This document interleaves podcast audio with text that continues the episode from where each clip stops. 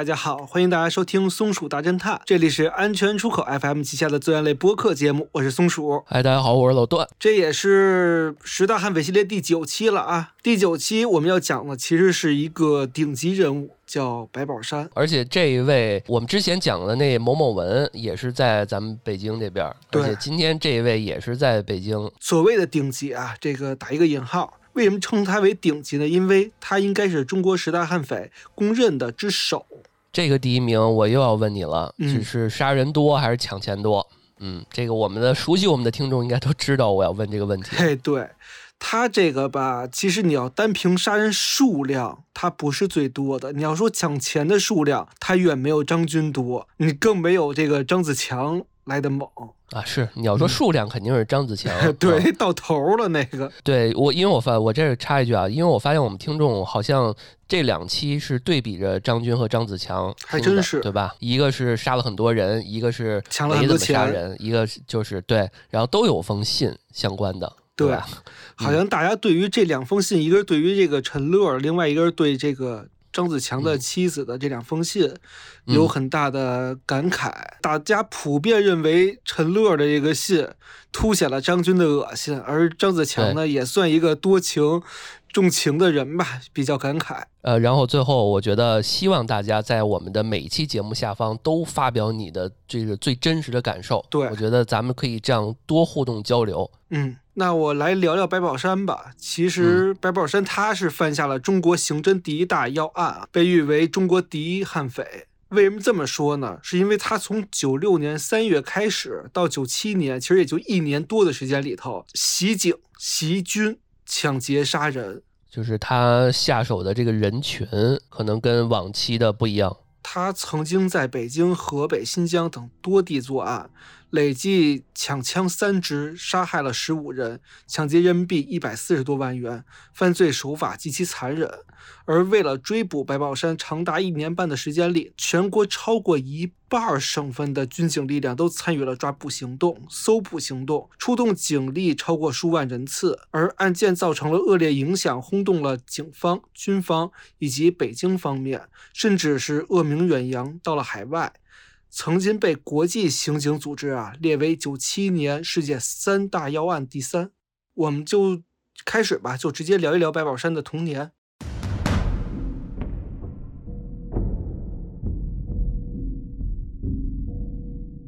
一九五七年，白宝山出生在北京石景山普通工人家里头。石景山工人说白就是首钢嘛，就是首钢工人家庭里头，这父母啊都是首钢的工人。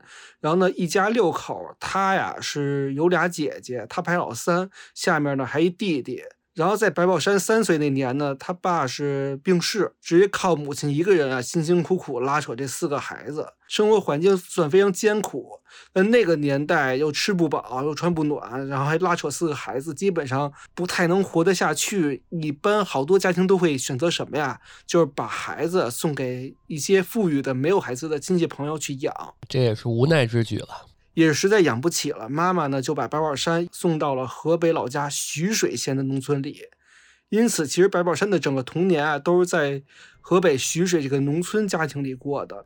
直到七一嗯年，七一年白宝山这年啊十三岁，妈妈呢就给白宝山找了个后爹，这后爹也是首钢的工人。嫁过去之后啊，其实家里条件算是稍微好点儿了，因为多一个人多一个生活来源嘛，就又把白宝山接过来了，而且呢还给他生了一个弟弟，这也就是他妈跟他后爹生的，算是小五了。其实他是夹在中间的，对有点儿不不落好，对吧？，确实是，尤其他下面还有一个弟弟，有俩弟弟，所以他这中间这个吧，就真的是属于这个不疼不爱这块儿了。对他得让着这俩弟弟，俩姐姐呢可能说句那啥的，俩姐姐到成年可能该去拼去拼，该嫁人嫁人，也得拉。扯家里。那十三岁之前，白宝山不是在农村里吗？也就算勉强活着，根本就没有钱给他上学，也没接触过任何素质教育，属于散养。回到北京之后，十三岁其实应该六年级毕业了吧，差不多六年级初一那会儿了。应该是有些早一点，六岁对就上小学了，对有的可能是七岁半。对，所以十三岁的话就应该小学快毕业了。那这个时候，白宝山才从一年级开始上起，就可想而知，其实这对于他的童年来说是非常困难的。就说句不好听的，自己在学校里就像个大傻子一样，自己打同学那么多，但是呢，认知跟同学也完全不一样，也不合群儿，就不爱说话，而且呢，之前也没受到过良好的学前教育嘛，上课也听不懂，因此啊，这些原因就让白宝山从小就不太喜欢学习，甚至是叫逃避学习。延误上学呢，所以刚上到小学三年级就早早的辍学了。那辍学以后没过多久，十六岁的白宝山就来到了一家街道办的酱菜厂，做了两年临时工。干到十八岁，又转到了石景山区第一电炭厂，做了一名装卸工。其实都是厂厂子里打工做工人吧。嗯，就是特别没有技术含量的一些工种，就是体力活儿，差不多。说白了就是。在厂里啊，白宝山其实也交不到什么好朋友。工友对他的印象就是说，哎，一米八一小伙子，不爱说话。除此之外呢，也没有任何印象。就这么浑浑噩噩的过着啊，直到有一天，厂里头搞民兵训练，听到这个是不是很耳熟？是吧？民兵训练这块的。这个白宝山第一次参加了实弹射击的测试，之前啊他没有过任何的练习，甚至没怎么拿过枪，居然就直接打了一个优秀的成绩。从此以后呢，他就爱上射击。他其实特别喜欢一个人瞄准的感觉啊，射击的那种感觉。然后他就跟亲戚呢也借了一把气儿枪，每天下班唯一爱好就是背着枪去村子里打鸟。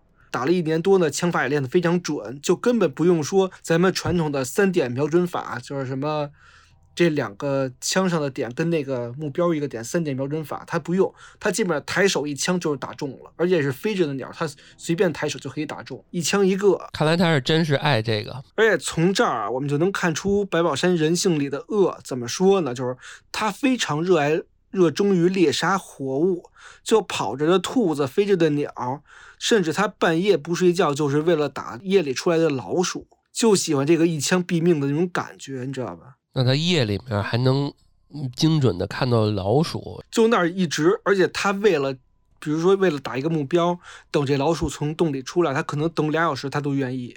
那他是有点残暴的那个特性。其实我们说他具备了一个狙击手的一个潜质，就是那种按兵不动，在那儿去瞄准，一直一动不动那种感觉。其实听到这儿，我感觉啊，嗯，你要说人性的恶，我倒觉得没有。太直接的，因为毕竟那年代嘛，就是有猎枪啊，就是打个鸟啊，而且那时候那老鼠不也是四害之一嘛，对吧？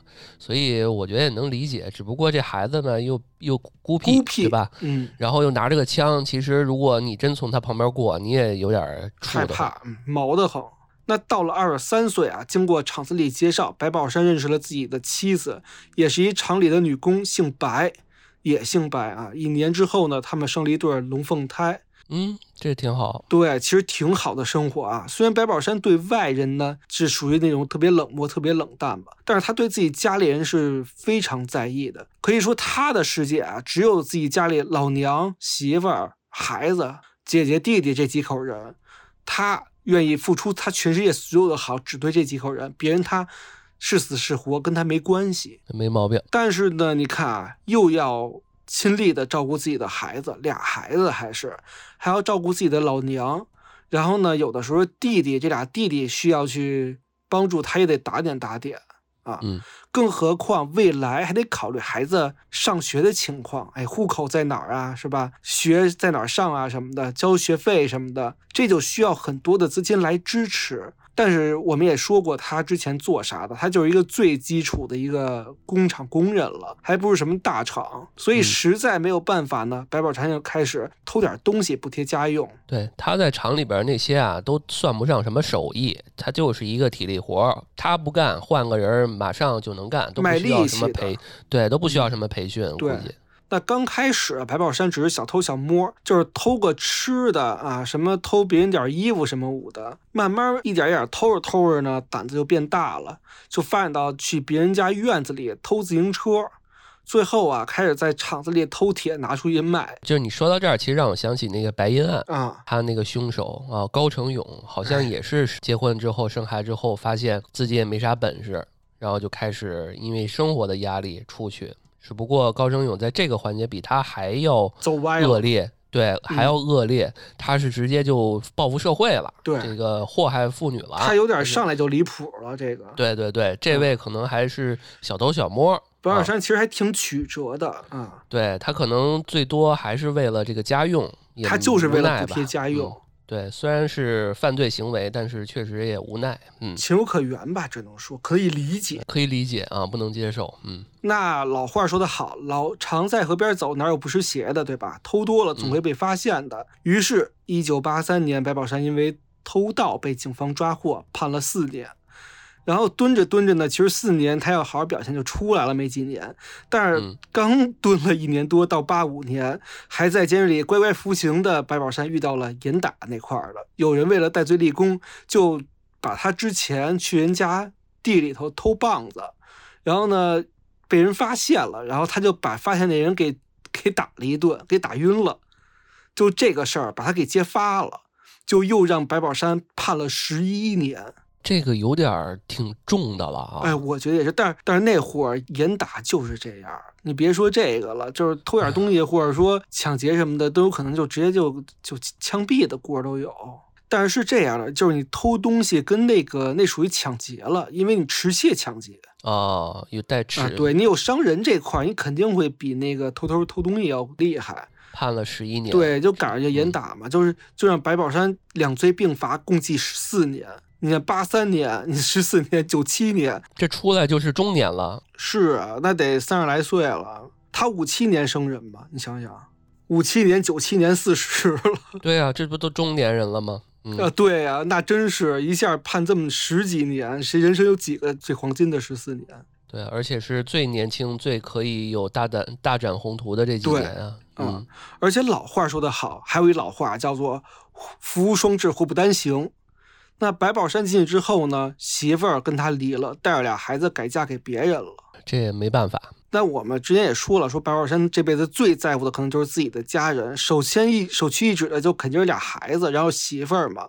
那这一连串的噩耗，像是压死骆驼骆驼的最后一根稻草啊，但其实还不是最后一根儿。当一个人失去他最在乎的东西，就是他其实就有点想报复社会了，因为没有什么可以失去的了，对吧？这个时候就是他最危险的时候。所以他当时其实，在监狱里头，他就有点这个苗头出来了，他就有这么一个想法，说我要报复社会。他觉得说，我就偷个玉米，偷个衣服，而且在厂里偷点东西，谁在厂里不偷东西？你判我十四年，害得我妻离子散，法律这样制裁我，我服刑出来就去杀人，去报复社会，杀死那些受法律保护的人。如果法律判我二十年，我出来就杀成年人；如果法律判我无期减刑后，我出来年纪大了，没能力杀成年人了，我就去幼儿园杀小孩儿，能杀多少杀多少，直到杀不动为止。哎呦，这是他自己说的吗？对，这是他九八年在庭审上的原话，我操，他这个，嗯，够狠的。就是怎么说呢？呃，我们受到呃学校的教育，有一部分除了学习以外，我们还要学习到这个情绪的控制。我觉得这一块儿他在小时候是有缺失的，这一定有，他就没怎么上过学。所以就是他已经没法控制自己的这个未来的这些想法了。挺这个这个瞬间急转直下，挺恐怖的。这是咱们做完这么多案件，我觉得这个急转直下急的最最猛的。最突然的一一个对、嗯对，因为他犯的他犯的事儿不大，只不过可能那个赶上那个时间段，确实对判的会比较多，对，嗯，所以一个人的自由对于他来讲其实是挺重要的。对。而且这个白宝山在九十年代之后啊，还迎来两个契机。哦，一个契机就是他被调到了新疆监狱服刑，这个很关键。如果他没去过新疆，他可能后面不太会有那些恶行。哦，那为什么这么说呢？那我们说说新疆这个地方，首先它地理位置非常特殊，在这个地方不同于内地啊，这个幅员辽阔，地广人稀，而且有一定的。因为历史原因吧，所以导致当时新疆的监狱构造跟咱们这边监狱不太一样。它那边属于散养，因为这个监狱周边就是几公里甚至几十公里都荒无人烟，你知道吧？就你跑出去没水没吃的，你死路一条，所以很少有犯人就是傻了吧唧跑路的。跑呢也很少有成功的，你知道吧？就不是饿死在半路了，就是被抓回去了。这个我特有发言权。虽然我没去过啊，但是我之前有新疆的朋友去，就是他之前经常能看到那些路牌，比如说前方五百公里没有加油站，对对对，就是这种，你就考虑你到底要不要开了，连车都跑不跑不出去，别说人了，对吧？对对，你想想，嗯嗯，而且因为当时新疆啊都是游牧地区，就猎户、民兵。包括一些部队、建设兵团什么的，甚至普通的牧民呢，都在各种地方就散住，扎个帐篷就是家了。再加上当时对于枪支弹药管理也没有那么严格，每家每户都会有枪，都是猎户嘛，有枪有子弹。哎呦，你这烘托到这儿，我大概能明白你这为什么说这块是对于他来讲打引号的契机了。嗯嗯，那你说这这契机我明白了，那还有另外一个契机是啥？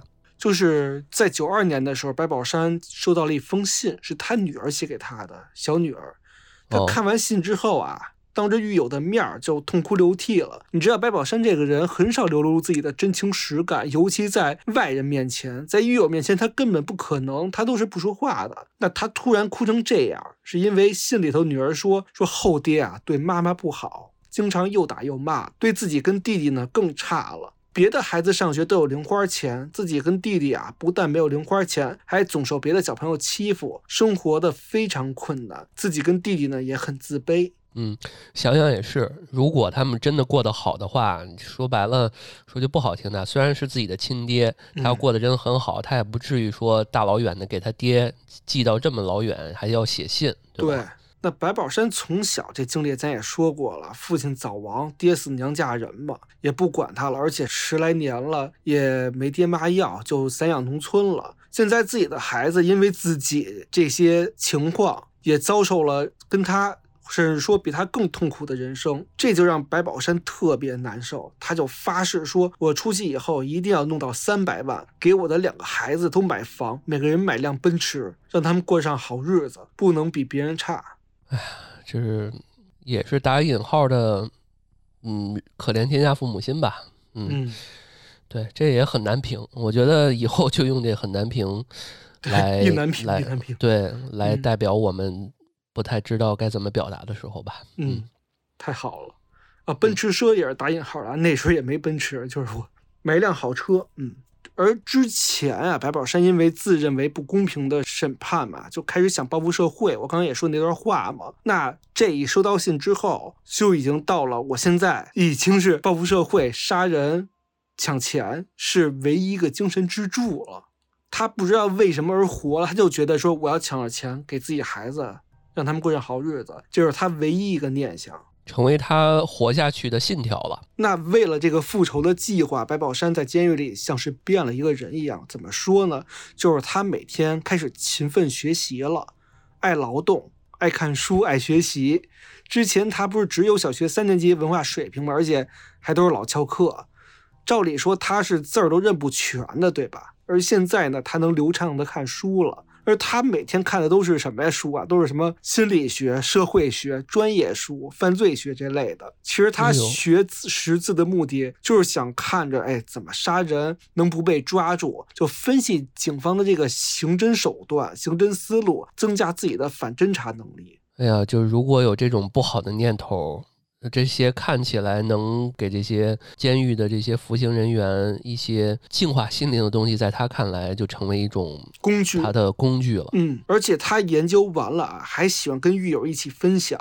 比如说有一次，他看电视上正演警匪片呢，他就跟狱友说：“说这人不行，太笨了，遇到警察就不能跑。哎，你一跑，人家就抓着你了。你上去打，然后警察就懵了，说这个犯人还敢跟我打？警察一懵呢，你就能跑了。”一上来就跑，就心虚，肯定被抓，没戏没戏。而且他们被抓的毛病啊，都出在钱跟东西、赃物上了。你不带那些东西，警察抓到了，他看不到赃物，他拿你没办法呀，没证据，对不对？那这个时候哈，我觉得白宝山，至少他自己，我觉得自认为是有一定的反刑侦能力了，就想着说怎么跑，怎么能越狱最好。那这时候能力是有了，还缺一把顺手的武器。这要是在监狱里能搞着枪跟子弹，那白宝山就能杀出一条血路。他要能跑出去就不错了。咱先不说这地儿的位置的恶劣啊，嗯，这还想搞到枪，这不是天方夜谭吗？对。对吧？那其实白宝山啊，他是这么想，他想啊，先把自己伪装起来，还要跟狱警搞好关系，就利用这点空闲时间吧。比如打个野味儿啥的，因为他们也是散养嘛，然后送给猎户，然后呢跟猎户换点东西，再送给狱警，就各种各样关系，换点烟啊之类的。因此，在九三年年初，也就是白宝山来新疆的第三年，他还被减刑了一年。减刑了一年之后啊，白宝山还因为表现良好，成为了零星犯。零星犯是哪两个字儿？零就是数字零，星就是星星的星，就是零星。零星有点东西用零星星啊。零星犯是啥意思？零星犯其实是新疆特有的一个机制。新疆监狱啊，就把犯人分为了收监犯跟零星犯两种类型。收监犯顾名思义就是咱们正常所说的，呃，收押到监狱里面，到这个屋子里铁栅栏里面出不来的这种。而零星哦犯呢，因为新疆特有的这种情况嘛，零星犯你有很多自由空间，可以负责种菜、放牧等这种零散的劳动。哦，怪不得你刚刚说什么空闲打个鸟儿，对，送给这这太这感觉是是蹲监狱的吗？也没太明白刚这还。真是有点意思，因为它有点像三产。我甚至觉得，就是零星犯啊，相对于收监犯来说，有非常多的便利。他们有甚至不受监狱作息上的限制，晚上可以不收监不回来都行，外出自由，只要当天能回到驻点儿扎个点儿，因为驻点儿有狱警把守签到，有的时候在外面甚至可以。过夜啊，只要不被狱警发现，或者说你给狱警点烟什么的，那会儿也管得松，可能就不受罚，人家也睁一只眼闭一只眼。那零星犯甚至还可以去县城，啊，他们最夸张的是可以坐汽车去石河子这块玩儿。哎呦，这可能就是那个地方的这个不同的呃这个所谓的管理方式了。我觉得有点像是监外执行的意思。就社区什么社区对那个表现那种。对对对对，我看啊咱们看做义比如像黑镜工什那种的，那个嗯他脚底下带一个电子电子铐那种，有点像那种感觉嗯似的。对对嗯是，嗯呃，当然，成为零星犯也是必须要有条件的啊。首先，你得表现良好；其次，就是你刑满释放的时间不能太长，一般都是你还有一两年、两三年你就放了，就没必要再跑嘛，对吧？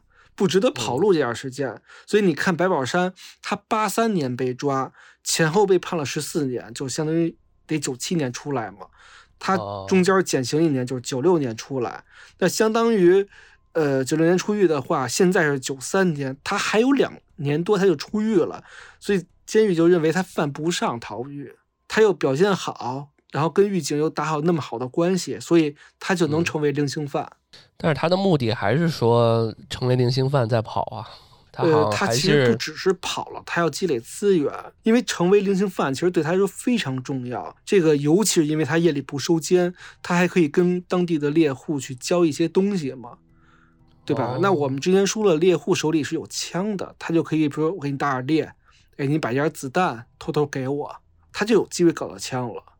其次就是说零星犯有机会跑路嘛，因为你看他都可以坐车去石河子玩，那他真真跑了就是真跑了。但是呢，其实啊，想跑也没有那么容易。首先，你抓回来肯定是加重刑罚嘛。其次啊，零星犯之间有一个类似于连坐、连带责任这一些这一类的关系。就是零星犯是怎么样呢？就比如说你一个人成为零星犯不行，你得找搭子，一般都是三个人起。然后呢，你们每个人掏，比如说五千块钱、一万块钱，你们承包这一片牧区，然后我们在监狱再给你配一个狱警去看着你们，然后你们仨就在这儿放牧，放牧，然后得来的这个牛羊肉你们再卖钱，每年给你 KPI，比如说你每年得卖够一千块钱，你只要卖够一千块钱，第二年你还可以成为零星犯，你还可以继续干这摊活儿。所以说，在很大一定程度上，他们不仅有自由的空间，他们还有经济的空间。呃，也就是说卖的好的话，等出狱的时候还有一笔收入，嗯，还能攒点钱，嗯甚至有有的就更多条件就是说，你要逃狱的话，你都有钱了，你你怎么都能跑，反正你有自由，你有你就能还有机会能交换到枪。但是其实后来八宝山没跑，为什么啊？我要说说他这两个连带责任的零星犯同伴，他有俩同伴，一个叫李宝玉，是六一年的，之前呢是北京毛毯厂的工人，因为盗窃罪啊被判刑了。另外一个叫傅克军，六三年的，之前是灯泡厂的工人，也是北京人啊。八三年用暴力手段抢劫了出租车被判刑了。虽然他们仨都是同行的零星犯，但其实这个李宝玉跟傅克军有点瞧不上白宝山。首先，因为白宝山他有点孤僻嘛，不爱说话，蔫不出溜的，这人蔫呢就容易挨欺负。另外还有一点啊，就是白宝山石景山的那俩都是城四区的，瞧不上他，就老欺负他。嗯，对，这跟我们飞北京的一些听众说一下。我记得我小时候国贸那块儿还是菜地呢。啊，所以石景山其实说白了非常远，非常更远了啊。所以这是那年代的啊时代背景。你看我住我老家是大兴的，然后我我我是宣武是城四区的嘛，然后每次就是我去老家都到出出趟城。所以你看，好，比如说望京这个地方，它是望着北京，对，就是那会儿叫出北京了，叫对，没错，对，所以就是有这么一个历史的缘故吧，就是，但现在肯定是没有了。然后话说回来啊，就是那俩哥们儿就老欺负白宝山，找茬儿就打他。白宝山从来没有还过手。然后李宝玉就骂他说：“你叉叉是个男人吧？有你有本事你也打呀！”白宝山就说：“说我不打，熬到现在不容易，我把你打的轻了又不管用，我要把你杀了，不是我加刑就是得枪毙，划不来，我还有几年就出来了。”这个挺狠的啊！我如果有人这么跟我说，我就不敢跟他动手了。对，其实。他这句话就透露着：第一，非常理性；第二，我不是怕你，我觉得这话就是我完全有能力能弄死你，就是我觉得我划不来。然后李宝玉听了这话之后呢，就怒了，说：“你少来这套，是爷们儿你也把你的脾气给我瞧瞧，别净给北京人丢脸。”白宝山就说：“说行，你等着，激他，过两天我就犯脾气给你看。”然后事情呢就不了了之了。当时啊，李宝玉只是认为说他可能就是打个嘴炮，说说而已。发脾气就得蔫蔫怂这样，能发到哪儿去啊？是吧？但是白宝山第二天其实就开始着手准备了。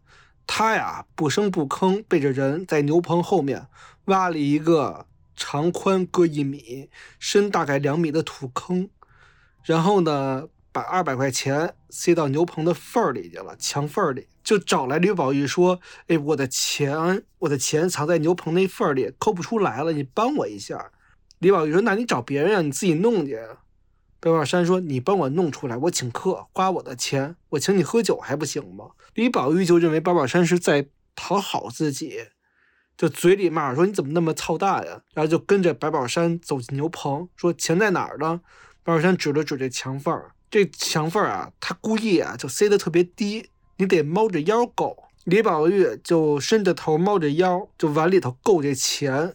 白宝山就一声不吭的就站在他后头，摸出事先准备好的这铁锤子，对着李宝玉的后脑就是一下，直接给李宝玉给砸懵了，翻了翻白眼儿，一声不吭的就栽下去。白宝山抡起铁锤，对准李宝玉的头连续打了四五下，直到把他的脑袋全都砸碎了为止，脑浆四溢，白花花头骨。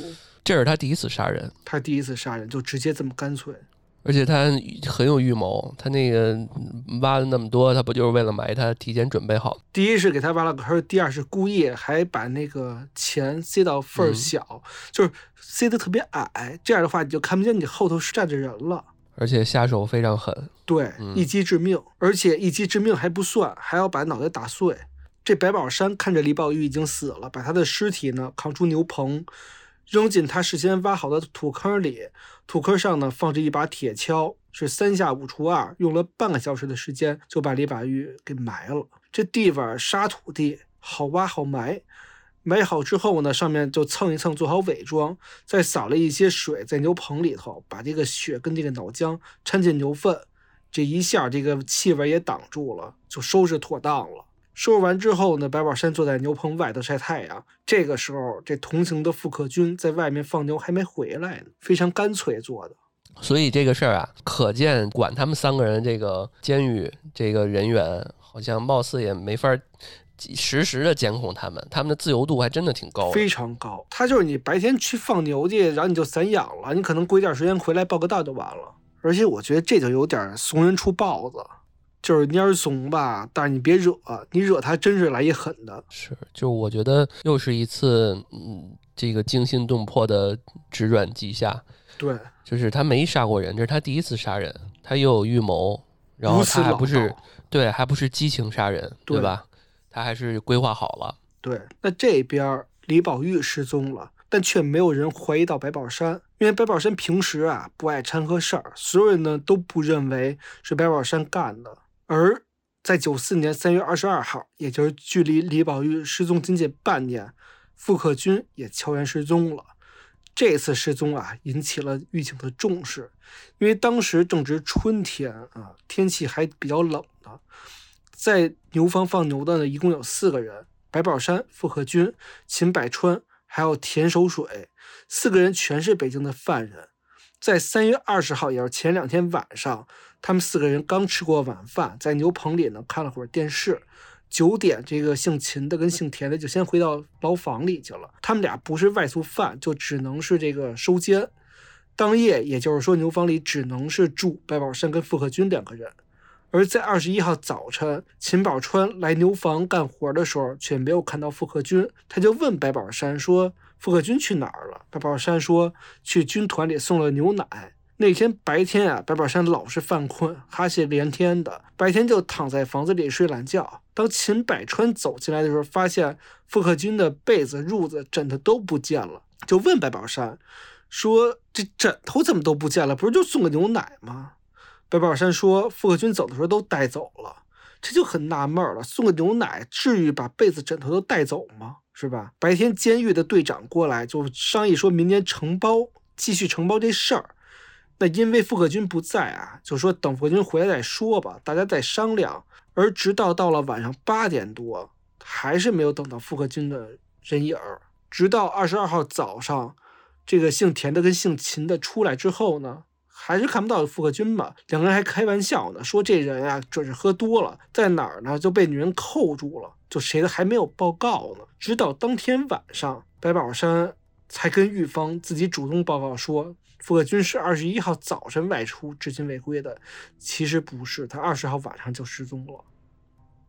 而到了晚上十一点，狱警这边呢，把他们这个白宝山，还有姓秦的、姓田的这三个人给收监了，说傅克军可能是跑了，准备对你们进行检查。这就是当时咱们说这个所谓零星犯，他这个要有搭档伙伴，所谓打引号伙伴的这个意义了。就他有一个相互管理的这么一个相互约束嘛，因为你一个人要干要跑要干坏事的话，三个人得连坐。对，或者一个人有问题，那三个人都就是最高的一个嫌疑人。对。而当天晚上，又安排了一个姓唐的犯人住进牛棚，而且姓唐的犯人在傅克军的床上是睡的。他睡着睡着呢，翻来覆去睡不着，总觉得有股味儿，什么味儿啊？他就伸手在这土墙里抠了一下，就觉得怎么那么黏糊糊、腥了吧唧的。大概闻了一下，突然一看，觉得墙上好多喷射状的污渍，有点像是血迹。再仔细看了看啊，发现这血迹一直喷到房顶上，吓坏了，一晚上不敢睡觉。第二天一早呢，就赶紧向狱警报告啊。那这边一报告一查一看，有点像血迹，而且同时呢，这个人还反映说，二十一号早上有人看到白宝山在院里烧东西，烧的是一个棉被或者军大衣那样的物品。那你这就就很诡异了。当天只有白宝山跟傅克军住在一起，有人看到你在烧东西，然后这傅克军的墙上都是这喷射的血迹，是不是你干了什么，对吧？对啊，这很明显了。嗯，除此之外，更重要的是。狱警啊，在这个牛棚的顶棚上呢，搜出了白宝山之前不是跟这猎户交易买了枪吗？就搜出了这把枪，还有九十五发子弹。就说你还你还去搞枪，搞了这么多子弹，你要干嘛？哪个犯人拿枪啊？然后这边狱方就提审白宝山嘛，审讯工作持续了十多天，白宝山呢是打死不招，只交代说我藏了九十五发子弹。说是帮农民这边一起藏的，帮他拿着，说跟他交换东西用，就死不承认傅克军的失踪跟他有任何关系。而根据劳改中队的狱警判断啊，估计傅克军已经遇害了，而尸体呢，很有可能就用他们当时养的马或牛驮到附近的荒野埋掉了。于是他们就在监狱周边的可疑地段呢进行了搜索，甚至动用了警警犬。都没有发现傅克军的尸体，而他们又找到犯人，说：“这个你们谁能提供点线索呀什么的？”就审问嘛。监狱的犯人就反映说，白宝山跟傅克军其实有矛盾的，主要是因为傅克军啊不让白宝山摸他的马，而警方就一想说，你说他为了这点小事就去杀人，不合情理啊。但我们这边是事实上知道的，傅克军啊就是白宝山杀害的，原因啊就是因为傅克军跟李宝玉都欺负他，他先是弄死了李宝玉嘛，然后之后等这一段风声过了之后。他就找机会说：“傅克军，我也要带走。”于是就在三月二十号这天夜里，他看见傅克军已经睡死过去了，就拿起铁榔头一下一下砸死了傅克军，然后起身去挖坑。结果挖坑回来一看，傅克军坐起来了，眼睛直勾勾瞪着他。这一下啊，把白宝山吓得够呛，但是白宝山一下就回过神儿了。直接抄起那铁锤就砸了过去，把傅克军的脑袋砸碎了。这就是为什么后来这犯人唐某发现墙上有喷射的血迹的原因。而这个血迹啊，白宝山强行解释说，是因为傅克军跟李宝玉之前打过架，打破了头喷上去的血点子。而且白宝山为了逃脱自己的罪行，还。提供了很多线索啊，证明这个傅克军是逃跑的，不是被杀。他说傅克军经常在外面找女人，他还把牛棚生产的奶呢送给了外面的一些女的，还送对方挂历什么的。他经常为了女人夜不归宿，而且呢还跟另外一个女人去赌博。之前的那个女的还到牛房找过他，两个人一起商量做生意什么的，就用各种的借口吧。就说，就为了让警方信服，他是因为别人而逃跑的，为了躲避赌债，对，洗脱自己的嫌疑。是的，是的。但是这些说法虽然没有能够让警方信服，但这边也因为确实首先没找到过傅克军的尸体，嗯，就没法确认死亡。而且白宝山态度呢又死硬，无论采取什么方法，他不是装傻充愣，就是来个拒不认账。那监狱这边在没有证据的情况下。没有办法给白宝山定罪，就生生的压了白宝山两年，直到把傅克军这失踪案压成了悬案。这两年之间啊，白宝山还被单独关押了一百二十五天。在写过保证书之后呢，回去继续放牛。在九六年三月七号，他提前一年刑满释放，这就出来了。这也是够梦幻的啊！这太离谱了，在监狱里边杀了俩人，然后还被提前释放了。而他之前收集那些子弹跟枪啊，在劳改之中呢是被没收了，被发现了吧？啊，白宝山就利用恶劣的天气，向附近的那牧民，因为天气一刮风下大雨啊，这羊就乱跑。那跑到他这个监狱周围呢，他就给抓起来，然后呢把羊扣住，要挟对方，要作为交换条件，他就从牧民的手里弄到了三包子弹。这一次，他把子弹埋到了水渠附近。等释放之后，他把子弹挖出来，全部绑在身上，带回了北京。我那时候回北京也不搜身啊。对，那会儿还没有这么那严呢。你看，呃，九六年回到北京之后，白宝山先是见到了自己的家人，这边怎么哭，怎么难过，怎么团聚，咱们就不聊了。单说回北京之后的正常生活啊，白宝山得生活嘛，那第一步就是得签档案，这是那年代第一步先干的事儿啊。嗯。不上户口，你什么都干不了嘛，因为你的档案在那个新疆监狱里，那干不了就挣不了钱嘛。于是白宝山就到了派出所去办户口，结果片警看了看他的档案，连眼睛都没抬，就说户口啊，现在办不下来，起码要等半年的。白宝山就惊了，说我有释放证，为什么还得再等半年？片儿警听着就不舒服，就看了他一眼，说你要这么说啊，那就还得再等两年，等着去吧。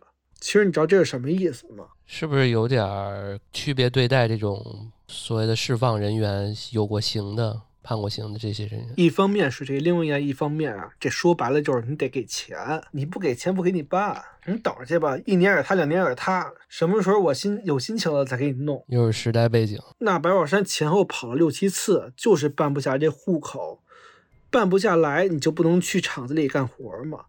于是白宝山就想着，那我不能去公司赚钱，我就自己单干。他就批发了一些剃须刀什么的，在西单、香山、八大处这种地儿摆地摊儿卖钱，都在西边。成本呢就一百多块钱，但是每次啊老被城管抓，他就每次老是去上门把货要回来。呃，这块儿我要说一下，就是有一个以白宝山为原型电视剧叫《末路》，这《末路》这个电视剧有点意思，它是讲白宝山这个人的。这个导演叫陈国军，他在开拍之前啊做过详细的调查，就发现白宝山其实他在这块做小生意受到的打击非常大。他卖东西的时候被抓的时候，还曾经被城管当众打过耳光，挂着牌罚站。嗯，是，就是这种暴力执法，在我们对在我们上初中高中的那个年代，好像社会对社会上有很多这种相关的报道。当年闹得也挺那现，所以现在的城管基本上谁报了或者是谁怎么着，都在旁边，呃，慢慢的劝啊，然后帮着人家手机录像，对，帮着人，对，人家有记记录仪嘛，然后帮着那些小商小贩把东西搭到车上，给人送给人送走，说别来了啊，就这种，嗯，都在变好，嗯。对，那白宝山这个时候就认为自己从监狱里出来了，起码我也是个合法公民吧？派出所不给我办户口，我吃什么？对吧？我都已经被逼得没招没招了，我去做点小生意，摆个摊儿，你当众打我嘴巴，给我挂牌儿，你不让我活怎么办？我吃都吃不上，你还要我送礼，我拿什么东西送给他们？白宝山出狱的时候呢，给自己想了两条路，一条路就是说我找个好工作，好好养这老娘。结果回到北京呢，不到一个月。哎，第一条路被堵死了，那就只有第二条路可走了。他想的第二条路就是他最早在监狱里那个想法：报复社会、抢劫、杀人。他现在就更觉得啊，警察只要是警察都不是什么好人，不干事儿还要拿回扣。他想先弄死那个片警，先搞到枪。之前搞的那些枪啊什么的，回北京带不回来，只拿回了子弹。那他就想到说，一般厂子里啊都有民兵，也都给配枪。于是，在三月三十一号，白宝山就来到了石景山的高井电厂，等着工人都下班呢，就他在暗处里躲着，趁着这个前面巡逻的民兵、保卫科的这个干事不注意的情况下呢，从背后下手，用铁棍打晕了民兵，并快速的拿走民兵手里那把五六式半自动步枪，打开那个铁门上的小侧门，逃出去了。哎呦，那现在搞到枪的白宝山反而冷静下来了，他想，就算我现在杀掉那个小片警。户口问题也解决不了什么，还会暴露我自己啊！那还不如先干点别的。干什么呢？之前抢那五六十的步枪啊，太大了，目标大呢不好藏。但是他现在有枪了，他胆子就大了。长枪不好携带，他就想说再搞把短的。那哪儿短的呢？他在这一天就溜达溜达溜达呢，就发现一个地儿。这地儿啊叫装甲兵司令部。他就发现这个装甲兵司令部留守处这个哨兵啊，背的都是短枪。哎，这就这就是他的下一个目标。这司令部在哪儿呢？这个地方啊，在这个石景山的京王府附近。也就是八大处不远处。于是，在九六年四月七号晚上十一点半，白宝山趁着天黑，在值班哨兵的背后呢，连开两枪。但当时并没有杀死哨兵，反而让哨兵跑了。他见势不妙，赶紧跑路，跑到了北京西黄村这边啊，又朝南走了一一点多公里，截下了后面从开过来的一个面包车，就打算开车跑路。结果遇上了防暴警察六人小队呢。其实那防暴车啊，只是来巡逻的，并没有看到他。但防暴车看到这个车开的不快，还左摇右晃的，因为他没怎么学过车，就以为这车是酒驾呢，就想拦车盘查。然后就对着这白宝山啊，就说停车啊，我们要查车。但白宝山一看是警察，就想都没想，直接拉开车门一梭子，放倒了三个警察，又是一个急转直下，是吧？咱们分两步说啊，你看他刚刚这个，你想他这个隐蔽和耐力作战能力有多可怕？你想他。拎着长枪，然后能溜到这个值班哨兵背后开两枪。其实这里头有好多细节啊，这个是怎么干的呢？这个是花了他花了两三天的时间，前面所有的偷袭的这种东西都是起码得花两天以上的时间去盘查地形，然后再找一天，他把枪拆了，放在他适合下手的地方，埋在土里。然后最后他要干的那一天呢，他从早上去去找枪，然后趴在那个隐蔽的地方，一直到晚上十二点以后。然后咱们再说这个，哎呀，这个可能人家警察根本就没打算，就是想查一查，可能就过去了。就是因为看他车啊开的左摇右晃的，以为他酒驾的，你知道吗？嗯，慌了。啊，他就是慌了，他就直接开着门，而且他这一梭子怎么打的？他不是哒哒哒哒哒这种扫射，他是连续点射，点射了三枪全中，上来就撂倒了三个盘查的警察。他嗯边打边推边射击，然后开着车向东逃窜成功了。当时警方就判断说，这个人枪法绝对不一般，是受过专业训练的，怀疑是退伍军人。嗯，这个怀疑也没有问题。而白宝山啊，在逃脱之后呢，先消停了一段时间，但是他其实还是想抢一把短枪。是啊，这次司令部这个没抢到啊。于是，在九六年四月十八号，白宝山去房山的一个农场里看他二姐的时候呢，路上啊路过这个八一射击场，他发现八一射击场上的民兵身上配的都是短枪，于是他马上下车。这又盯上射击场的民兵的短枪了。于是白宝山马上下车，花了三天的时间呢，用来勘察地形，发现八一射击场这个地方啊，地理位置比较偏僻，离村庄都比较远，周围呢道路复杂，有开阔的玉米地，也有一些小土路之类的，这就为他的进退呢提供了方便。在四月二十一号晚上九点，白宝山啊就悄悄摸到玉米地里头，拿到了他事先埋在玉米地里的那个枪，组装好，一点一点的摸到射击场大门口后面，趁着哨兵不注意呢，就躲进了警卫室。我要说这个警卫室啊，不是哨兵经常用的警卫室，这警卫室啊那天刚刚盖好，还没启用呢，是一个空的。但是这个警卫室视野非常好，从窗户的位置呢，可以看到大门，还有一些还有旧的哨兵值班室的这个小门，隐蔽性非常的好。于是白宝山就在这个新的警卫室里面呢，先观察情况，一直猫到后半夜。他发现啊，从外面开进来一辆车，哨兵呢照常开门放行，而就在刚要回值班室的一瞬间，白宝山啪啪两枪打倒了哨兵，然后走了过来，朝哨兵头上又补了一枪，第三枪。这个这就是咱们在刚开篇的时候，就是直接杀警察、杀军人，对这是他杀的第一个军人。之前已经干伤了一个了。他这次第三枪，就是因为之前他觉得没有杀死那个，让他跑了，留下了目击证人嘛，所以他这个就补上了第三枪。然后他解下了哨兵的手枪套，发现里面没有短枪，只有一个枪套，哎，也就只能铩羽而归了。又没拿到枪。又没拿到枪。这个时候，北京市公安局根据子弹型号判断，这几起枪击案呢，应该是同一人所为，目的就是为了抢枪。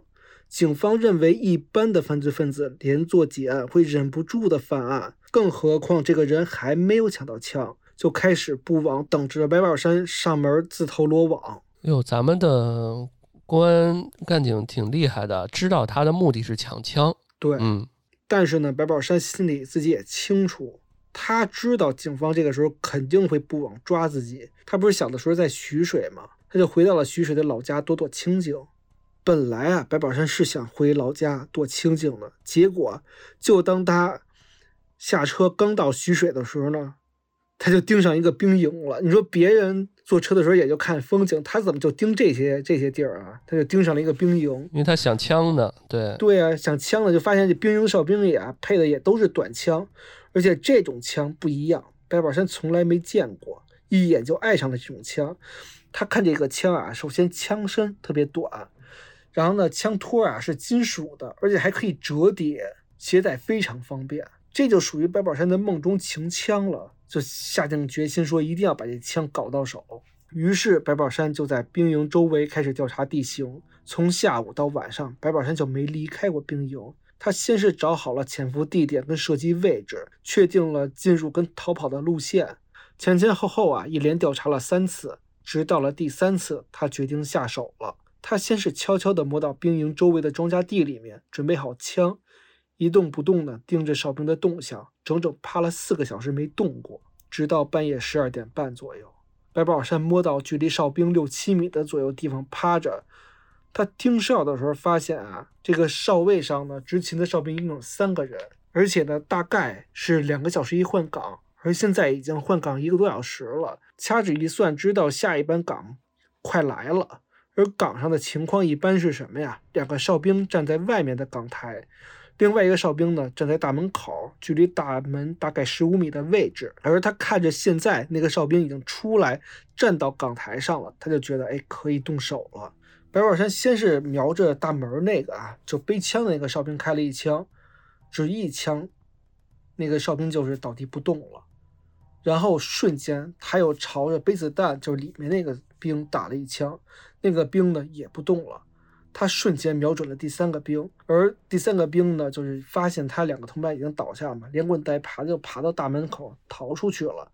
他瞄准那个人，连开三枪都没有打中。看到第三个兵跑了，他快速起身，拿到了前两个哨兵身上那两支短枪，猫着腰原路跑回，穿过玉米地就跑路了。白宝山拿到枪回到家里啊，徐水这老家先是把枪给藏好了，然后换了身衣服。等到早上八点出门，在公路上来了一辆开到北京的公交车，然后上车想走，但是汽车开出徐水不到半个小时就被军人拦了下来了。两名士兵上车就问说：“这里有没有从徐水上来的人？”白宝山第一个站起来就说：“说我就是从徐水上车的。”军人就过来检查他的随身携带物品，只有一个简单的小包，没有任何可疑的东西，结果就放行了。这种场景。一连检查了三次，拦了三次车，白宝山就拉开车帘儿跟车下那些军人聊，说这到底出什么事儿了，弄得那么紧张。军人说我们徐水的军营被袭击了，抢了枪，还打死我们两个兄弟。白宝山这边还愤不平呢，说这都什么年代了，还出这种事儿。军人说就是说嘛，你以为和平年代就太平了，还有人仇视我们呢。白宝山还这个时候还说呢，说你们当兵也够辛苦的。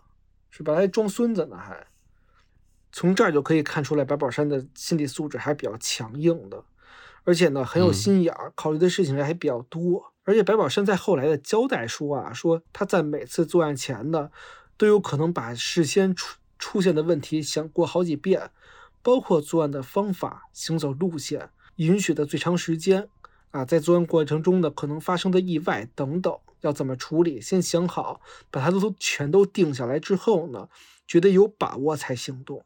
这边白宝山七月二十八号下午回到北京家里，我们先放一边，再回去聊聊警察的反应啊。前前后后出了那么多案子，而且都是针对军警这边的，警察也在分析之后呢，得出了几个有效线索。第一，北京跟徐水这几个案子应该都是一人所为，用的是同一把枪。第二，罪犯用的子弹并非是北京一带配给的，这批子弹是专供新疆的。嗯。第三，犯罪分子射术精准，而且反应迅速，主动出击，快速逃离，说明他有较强的军事素养。因此，警方推断，罪犯有可能是复员军人，或者是特种兵之类的。警方对犯罪分子做出了侧写描述，说这个人啊，身高在一米七四以上。年龄在三十到四十岁之间，身体健壮，北京市人，有参军史或者服刑史，有接触军事武器的经历。单独作案目标是袭击军人、哨兵，手段残忍，手中有一支五六式半自动步枪。这非常准确了啊，分析的，嗯。但是目前还没有什么具体线索，也就只能等白宝山的下一次犯案主动现身了。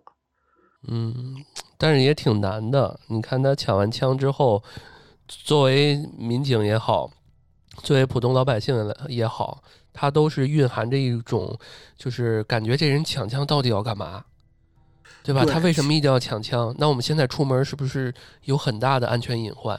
就是民警担心，呃，这周围的市民也担心。而且啊，之前知道他是为了抢枪而袭击的，现在他抢到枪了，他要干嘛？这不知道。对，这是最吓人的。这边我们再回来说回白宝山啊，回了北京的白宝山啊，突然停止了一切犯罪活动，开始谈起了恋爱。这怎么说呢？因为白宝山回家之后啊，他妈其实很担心，他已经四十岁的人了，还单着，就让他弟弟给他说个对象。这白宝山的弟弟啊，女朋友是甘肃人。在商场里打工的时候呢，认识了一个四川女孩，叫谢宗芬，两人关系挺好的，而且谢宗芬的年纪呢跟白宝山差不多，也是无牵无挂的，觉得这俩人呢还挺适合，就介绍给了白宝山。那白宝山对此其实没有任何意见啊，觉得自己呢老大不小的，也该再成个家了。而谢宗芬这个时候也想在北京站住脚嘛，那毕竟白宝山还有个房，是不是？有个依托，所以也没有什么意见。两个人呢就见面了。他有房是他妈那儿的，是吧？对他跟他妈住平房，他其实住在那个北京模式口那块儿。哦，现在属于那个风情街了，属于一个那个古街道。两个人第一次见面，其实是在他们家见面的。第一次见面就看对眼了，谢宗芬就觉得说白宝山大个子，长挺帅，人呢很诚恳。虽然说判了几年，但是都是偷东西。虽然虽然都判几年啊，偷的都是公家东西，也没什么事儿。这谢宗芬说的啊。然后那年代谁不从厂子里拿着东西走啊？所以自己也能理解他。嗯，而白宝山觉得谢宗芬啊长得秀气，看着呢也不错。一来二去啊，这交往几天，两个人算是好起来了。时间过得很快啊，一转眼到了八月，白宝山心里就有点痒痒。养养什么呢？养他那把藏在徐水的枪怎么样了？一是担心被找出来啊，二呢也是想看看那把枪。就在八月二十七号这一天呢，白宝山跟谢宗芬一起来到木樨园去进货去。谢宗芬也是做这个小商品批发生意的啊。白宝山呢，恰好就说说你到这儿吧，我呢要坐长途汽车去出去一趟，你上完货就先回家吧，我办点事儿。这个时候，其实两个人正是这个最亲密的时候，且舍不得分开的。谢宗芬说：“你上哪儿去？我跟着你去。”白宝山说：“这哪行啊？我要去拿枪去，我哪能让你知道啊？”就百般阻挠，但是真是摆脱不了谢宗芬的死缠烂打。最后心一软，心一横，就说：“那行，你跟我去吧，我也让你见见真世面。”两个人来到徐水一片旧窑厂附近。应该是旧窑厂附近啊，有一个铁轨，他埋到铁轨边上了。白宝山就说：“说你等会儿，我去找点东西。”大概过了二十来分钟吧，白宝山背了一包回来。谢宗芬打开一看，害怕了：“什么呀？枪，两把枪，一把长，一把短。”就赶紧问白宝山说：“你这枪哪儿来的呀？”这下白宝山也不装了，实话实说：“我抢过来的，短的这条，这把。”是徐水兵营前几天我抢的，而长的带刺刀那把呢，是在我在北京这边抢。谢宗芬这时候吓傻了，说：“你赶紧扔了吧。”白宝山说：“说白宝山说，那我不能扔，我扔了我没法生活。”谢宗芬说：“我害怕，你害怕我也不能扔。你知道我弄这两把枪多不容易啊，这是拿命换来的。”谢宗芬这时候没办法了，就说：“那好吧，你不扔不扔吧，我不管你了。”于是白宝山就把枪又埋到这儿了，说：“我回头再取。那干嘛回头再取啊？现在一趟带走不就完了吗？不能带，我没找着子弹，带上也没有用啊，带上更麻烦，被查出来就完蛋了。”他媳妇儿还让他带走，这没找到子弹啊是实话，要不然他也不会耽误二十多分钟找枪嘛。因为他们他找不着他埋子弹那地儿在哪儿了，他呢就把枪给拆了，然后埋土里了。回来的路上啊，白宝山就跟谢宗芬说：“说这件事儿。”你跟谁都不要讲，跟我家里人也不能讲。你要是说出去，我就对你不客气。然后呢，就在回家的当晚，把自己之前做的这些军营啊、衡水这个事儿，一五一十全都告诉谢宗芬了。然后对谢宗芬说：“说我现在啊是没钱，可我将来会有钱，会有很多钱，你信不信？”谢宗芬傻了，说：“我我我信。”说你别小看我，白宝山说你别小看我，如果你背叛了我，我先杀你，再杀你全家，你信不信？谢宗芬就呆若木鸡的说：“我信，我信。”这也是他第一个知道他所有事儿的人了。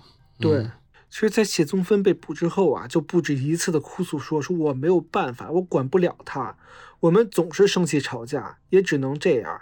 他做他的事情，我干我的生意，反正我管他也没有用。”他不听我的，还打我，我就只能顺着他。一个星期之后吧，白宝山自己啊又来了一次徐水，这次他终于找到子弹了，拿到了枪跟子弹。到这儿，他认为万事俱备，可以开始犯罪行动了。九六年十月，白宝山开始了他第一起持枪抢劫行动。这个十月有一天啊，白宝山来到德胜门这块儿闲溜达的时候呢，发现这个烟草市场里面有点机会。为什么这么说？因为他们交易的都是用现金，而且烟草市场它这个资金资金量非常大，一次就是一大笔钱。进一批货就是几万块钱，两三笔下来，花个几十万跟玩儿似的。而且周围地形特别好，去过这个德胜门附近的这个人应该知道，这附近都是小胡同。当年就你犯了案之后，好跑，也好因人抢劫。你躲在暗处、胡同拐角什么的，帮给人一下，自己跑，这得很方便。白宝山盯了好几天，就选定了一个生意比较火爆的门店呢作为目标。这个门店啊，每天随便一笔交易就在二十万左右，而且还是清一色的百元大钞。这对于他来讲，诱惑还是挺大的，非常大啊，值得动一手。他盯梢啊，在盯这个店盯了两个月，到十二月，嚯，十二月十六号这一天呢，开始变天了，大风降温。路上的行人变少了，白宝山一看这个时机到了，就打算去门口看一看，拿好装备就准备抢了。结果到门口一看，完蛋，店家有事先关门了。那店家不在怎么办呀？这箭在弦上不得不发呀！这装备都取过来了。白宝山扭头一看，哎，边上有个店，这女老板啊正数着钱呢，也是好几沓现金，少说是几万块啊。九六年几万块不算是小数了。白宝山是二话不说，扭过头去胡同里拿枪，走过来对着还数钱的女人连开好几枪，直接毙命。当街就直接开枪，然后所有人看到这一幕都傻了，该跑的跑，该逃命的逃命，该报警的报警。而白宝山走过去把钱拿起来，骑自行车跑路，前前后后也就一分钟。等警察来的时候，白宝山早跑干净了。他呀，把钱跟枪都都藏了起来，然后像没事人一样回家了。路上还顺便给谢松芬进了点货。嗯，他这个做法让我就觉得又特别匪夷所思。你哪怕拿枪就对着他说要挟一下，你抢劫对吧？你把钱交出来，要不我打死你。人未必不回不给他呀，对吧？你干嘛上来不跟人沟通，直接就抢呢？我直接就打，直接就给人毙了。他是因为他之前在监狱里总结了一段经验教训嘛，他就觉得啊，首先不能留活口，不废话，对你留下的证据越少越好，留下的证据少，留下的活口少，然后你犯案时间越短越好，用最短的时间干完事情赶紧跑，而且你不能带着装备，不能带着这个线索，不能带着这赃物跑，哦，你得在最近找一个合适藏的地儿。把它先藏完之后，你就可以就是若无其事的走下去了。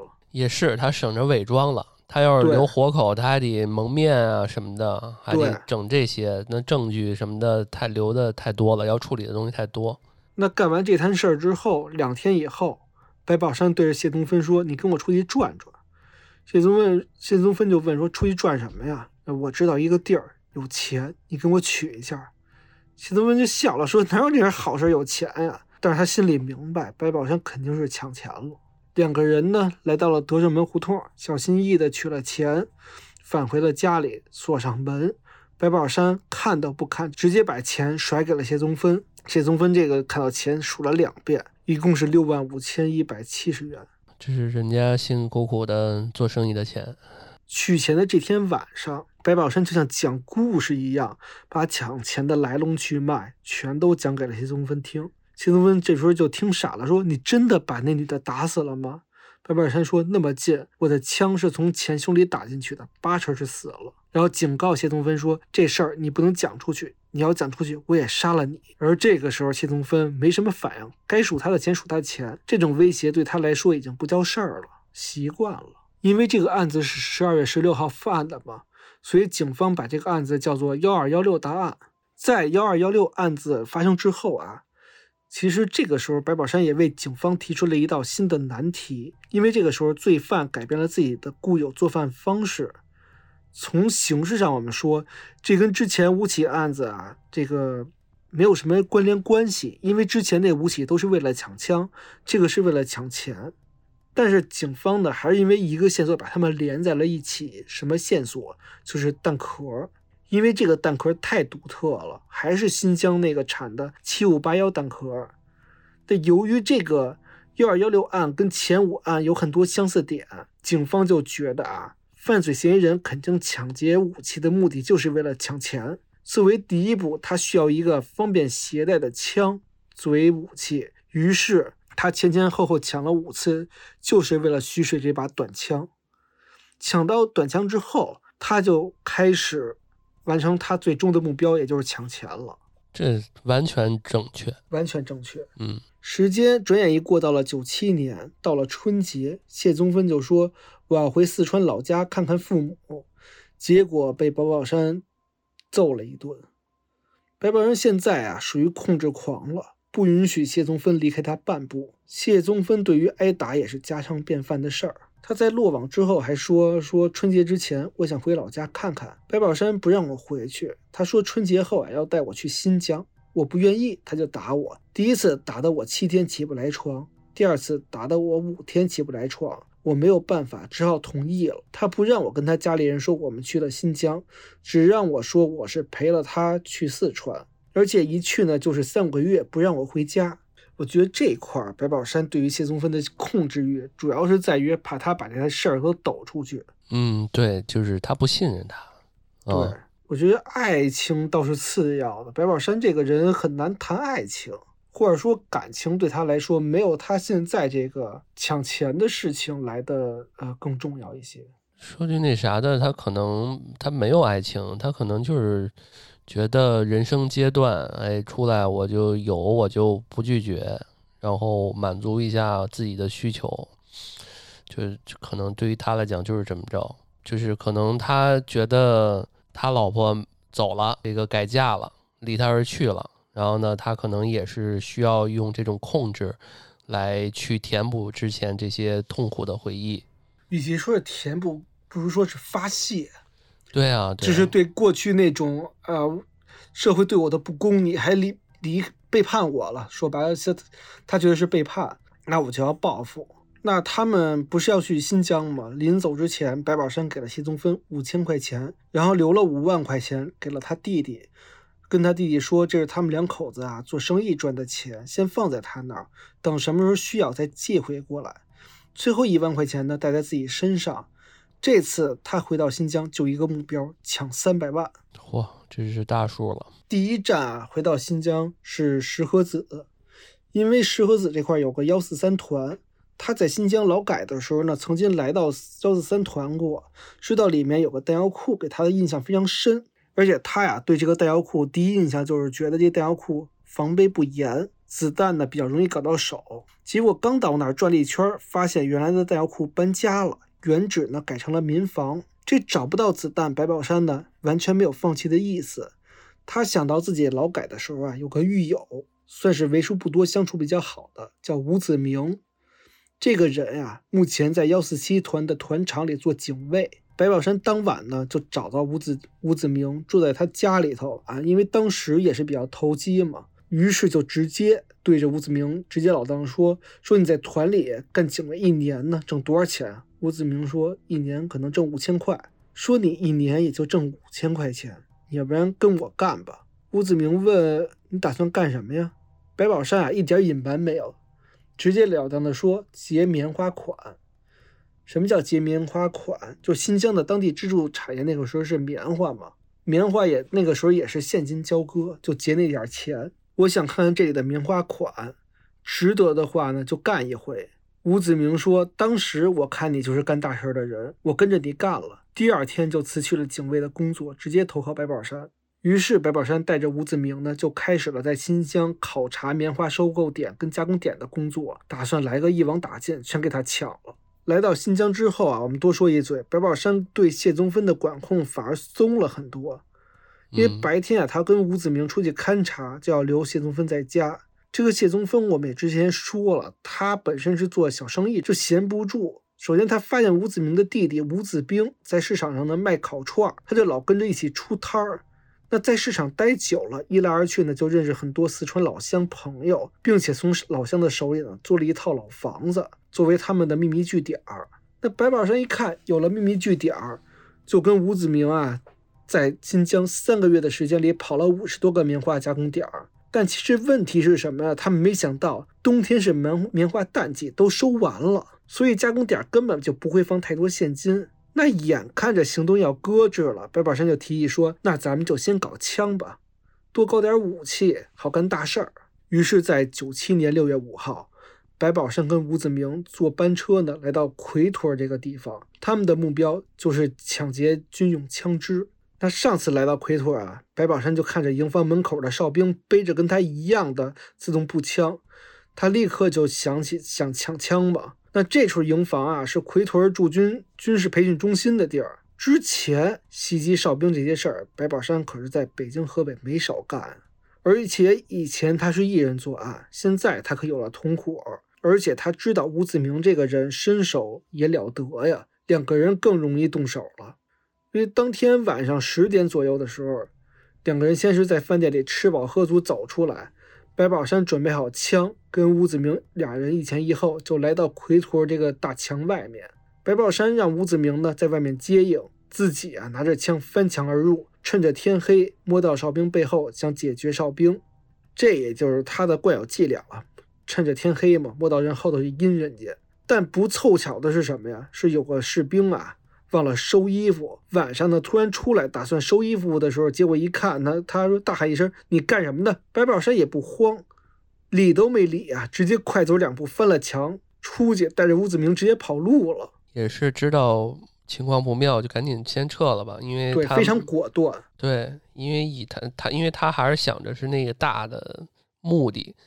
如对果这事儿暴露了，他把人直接弄死了，可能这地儿他就待不了了。他还是卧薪尝胆的。嗯，当然，所以这也就是又一次的验证了他之前说的话：他干什么之前，把所有的事情可能性跟对策都想好。一旦出了这样的情况，他二话不说，一点不犹豫，直接跑。那他们跑路的时候呢，只能走，因为新疆这个地方你也没有车，你就只能走。大概走了两三公里，他们来到奎托的郊外。这个路啊，是一条石子儿路，前面不远处是三幺二国道。这个时候，前面来了一辆吉普车，直接停到他们前面。从车上啊下来一名军人。这白宝山刚从军营里出来，还以为是对方的军人来抓他们呢。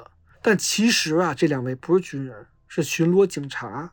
这位民警拦住他，其实就是想查例行公事查一下，说你们干什么呢？吴子明说我们去五一公路。民警说我们在执行任务，请你们把身份证查出来，哎，配合一下，我们检查检查。但是其实白宝山他没有身份证，他那身份证假的，而且呢，查完身份证啊，民警还要查他们的包，他包里有枪啊，混不过去了怎么办啊？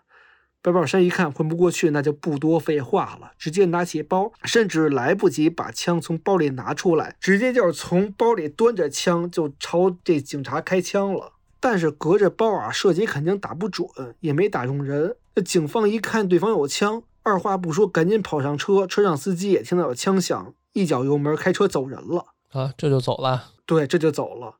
更离谱的是，两位民警第二天向上汇报的时候，因为现场找不到证据，没有子弹，我估计子弹也没射出去，还是怎么着，然后就把俩人当做报假警就给糊弄过去了。不了了之了，这么一这么一事儿，对，可大可小这事儿。这事儿可能对于他们来说，你没有证据啊，就不好立案嘛。那话说回来，白宝山跟吴子明赶走警察之后呢，他们也没敢坐车，以为是暴露了嘛，因为他们自始至终都以为那是这个奎屯的军人嘛。俩人愣是生生走了二十多个小时，直到第二天下午，俩人才走回家。从此呢，再也没敢去过奎屯这地儿，也是够小心的。那这奎屯铩羽而归之后啊，白宝山也没闲着，因为新疆他还比较熟悉，待了好几年嘛，就想到之前自己做零星犯的时候呢，经常去的幺四幺团场，因为那个团场里啊，他记着也有一军械库，而且因为之前有个狱友啊，偷偷跑到幺四幺军械库里偷过东西，还跟他说过具体情况，这就让白宝山啊更容易下手了。那为了确保计划成功，白宝山跟吴子明呢花了很长时间踩点这幺四幺军械库。发现这个军械库啊是一个独立大院儿，跟团部是分开的，外面周围全都是菜地，而且白天没有人值班，只养了几条狗看门儿，只有晚上呢才有人看门儿。那白宝山就决定说，我们这次在白天作案，而且这回因为是高墙，所以没法翻墙了。所以呢，白宝山就针对这个情况搞了一长一短两个撬棍，而且针对那几条狗啊，他也有这准备。他准备了一个鱼钩，鱼钩上呢绑上肉，只要狗咬着这个肉了，就容易被鱼钩给勾住。一勾住呢，他就可以拉过来，然后把狗打死。再不济，他就直接可以开枪打死狗就完了。动物爱好者听不到这个，嗯，九七年七月五号，白宝山、吴子明两个人坐班车来到幺四幺团场。到下午六点，其实这个下午六点啊，真不算晚，因为新疆下午六点其实还是正大太阳天的时候。对他们那儿昼长夜短嘛。对，嗯，那按照预定的计划，两个人是一前一后走向了军械库，周围啊没有人，特别安静。但是正当两个人正准备动手的时候呢，一个老头路过。这老头啊，其实就是干活路上打算出去干活的时候碰见他们了。碰见的时候觉得这俩人可疑，自己也没多想，就看着他俩。白宝山就瞪着他，用手比划两下，让他离开。这老头没动，白宝山就嚷嚷一句说：“没你的事儿，少惹麻烦。”这老头一看这俩人不像好人，就赶紧跑了。还好啊，这老头走了，也算是救了自己一命。这俩人敲开铁门，这狗哇的一下就扑了上来。白宝山也没有犹豫，直接几枪下去，把这几条狗全给杀了。但是呢，让两个人没想到的是，这库房里啊，没有什么枪，也没有弹药，只放着一些炸药跟导火索。但是这枪已经开了，此地肯定不宜久留。白宝山呢，也是非常不甘心的离开了军械库。又是一场空，又是一场空，而且从幺四幺团场到家里五十多公里，俩人愣是没敢坐车，走了一宿，直到凌晨四点，两个人在路上看到一个人，这个人应该恰巧也是走夜路的，迎面而来。白宝山这个时候啊，手里拿着枪，他就想着说不能放过这个人，因为这个人看着自己拿着枪了，于是直接举起枪对着那个人一梭子下去。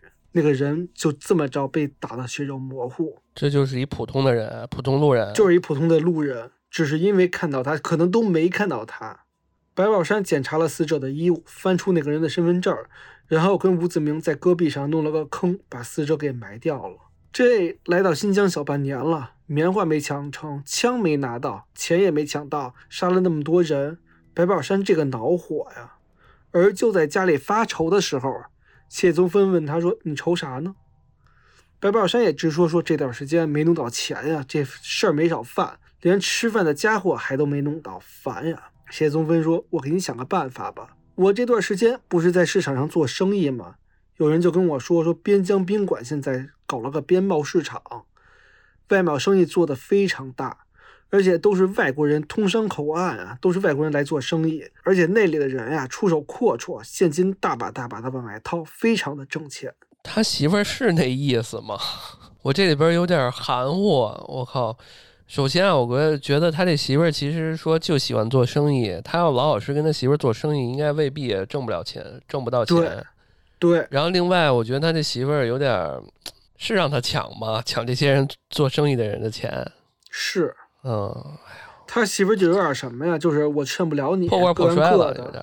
对，破罐破摔了啊！白宝山听了这个消息之后啊，说：“那明天咱们就去边疆宾馆看看吧。”第二天一大早，两两个人就坐了首班车来到乌鲁木齐的边疆宾馆。这个宾馆早年间是部队的一个招待所，改革开放之后呢，慢慢的啊就成为当地最大的边境贸易市场，属于国家二级口岸，对外通商，人来人往的非常热闹，而且呢哪国的人都有。白宝山到了之后呢，眼睛都亮了，因为他看到交易市场的人啊，全都背着大包，包里全是现金，甚至还有美金，他就粗略的估算一下，每个包至少有小几十万的现金。这个时候，他心想，机会终于来了，就拉着吴子明，这俩人又去了一趟边疆市场。这又是狼入羊群呀，发现周围全都是这个钱。但是呢，他们也发现周围啊也有这个荷枪实弹的哨兵在把守。那肯定的。两个人一来合计呢，就说咱们还是得先弄武器。但是这回啊，不能搞步枪了，目标太大太明显，搞一把手枪就行。想来想去啊，两人都想到一个人，这个人。是公安警察，叫江玉斌。这个江玉斌啊，是幺四七团的警长，身上啊一直别着一把手枪。而这个人呢，为什么知道他？是因为这个人一直在吴子明弟弟吴子兵的烤串摊上吃饭，还别着枪，一边别着枪一边跟这吴子兵聊天，很熟悉。但是呢，不认识吴子明。常客，嗯，对，常客就脸熟嘛，嗯。这又恰巧啊赶上弟弟吴子兵这几天呢，正要去幺四七团买羊。这对于这个白宝山俩人来说是最佳动手时机啊！于是吴子明就跟吴子兵说：“说我看你这么忙，也没空去买羊，我替你上货去吧。”那好啊，我正愁正发愁抽不开身呢。正好这江江警长你也认识，你找他买就行了。两个人在动手之前呢，就商量搞先搞一把摩托车，方便跑路。于是啊，这俩人说怎么找摩托车呀？那干脆就在路边蹲点儿呗，蹲着谁是谁，谁倒霉。而这个倒霉的人叫王吉平，吉利的吉，和平的平。这个王吉平兄弟是新疆玛纳斯县新湖农场的农民，当年三十四岁。九七年的七月二十九号啊，他是骑着从堂兄家借借来的摩托车啊，打算去镇里看看棉花地。他想承包一片地来种棉花。在中午十二点半的时候呢，王吉平骑着摩托车开到了距离幺四七团大概十五公里的地方，发现路上站一个人，挥手拦车。这新疆人一般都热情，他就以为有人搭车的，还把车停下来看了看。结果就发现那个人端着枪，不对劲儿啊！赶紧啊，把车停下来，举起双手央求他们说：“兄弟，你们别这样，车你们要就给你们了，我家里还有老婆孩子，别杀我。”白宝山就嚷嚷说：“少废话！”说着就拿枪顶着王吉平的腰，推着他往前走。王吉平不肯走，就央求说：“求你们放过我吧！”话还没说完，旁边吴子明拿着锤子砸了下来。但是吴子明啊，没有。白宝山这么熟练，之前也没拿锤子伤过人。嗯，对。结果王吉平本能的一躲，锤子呢就滑了下来，打到了王吉平的肩膀上。他明白啊，这个时候央求没用啊，想撒腿跑路。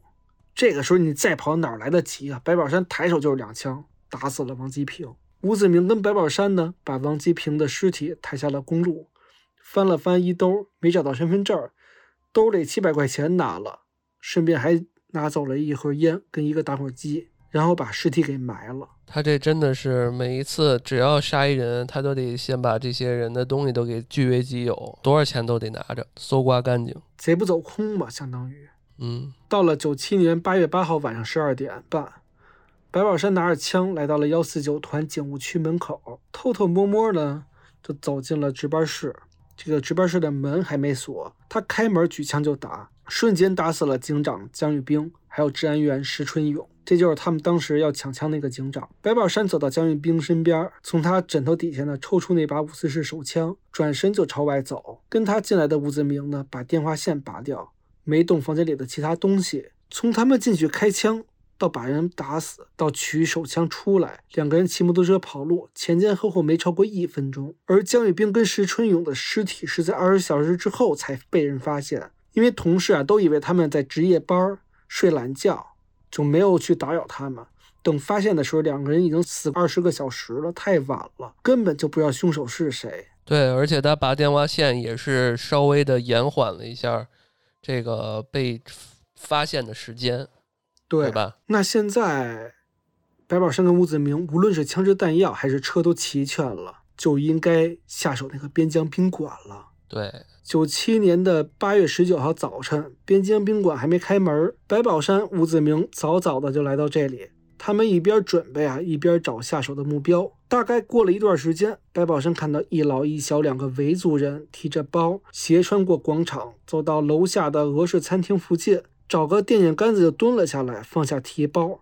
然后旁若无人的数钱，这个旁若无人的数钱，我觉得是大家都会这么干，因为那个市场上都是背现金的，都习惯了，没觉得这是一个很奇怪的事情。对你现在再看，有一人大街上数个几千块钱，你都觉得挺奇怪的。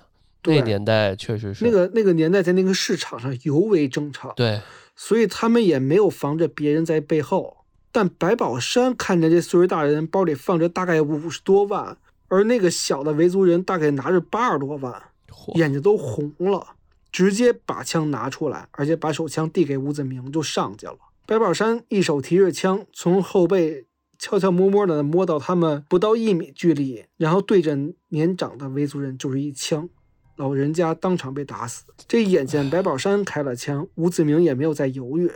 冲着一旁年轻人抬手就扣动了扳机，可谁知道关键时刻啊，这子弹卡壳了，没打响。趁着这个机会，年轻人就拎着包往人群里跑。那现在枪声都响了，周围做买卖的人都吓傻了，四处逃跑啊。白宝山也不慌，没有跑啊，而是死死盯着那个年轻人，冲着那个年轻人就走过去了。他还是放不下这更多的七七八十万啊。对，那年轻人啊就跑到了这宾馆里面，白宝山追着往宾馆里走，宾馆的保安呢眼瞅着白宝山拿枪走过来，没有选择逃跑，而是勇敢地站在门口，大声呵斥白宝山把枪放下。白宝山也没废话，直接对着保安就是两枪，子弹穿过保安的身体，甚至还打伤了后面两个两名阿塞拜疆的商人，三个人全部应声倒下。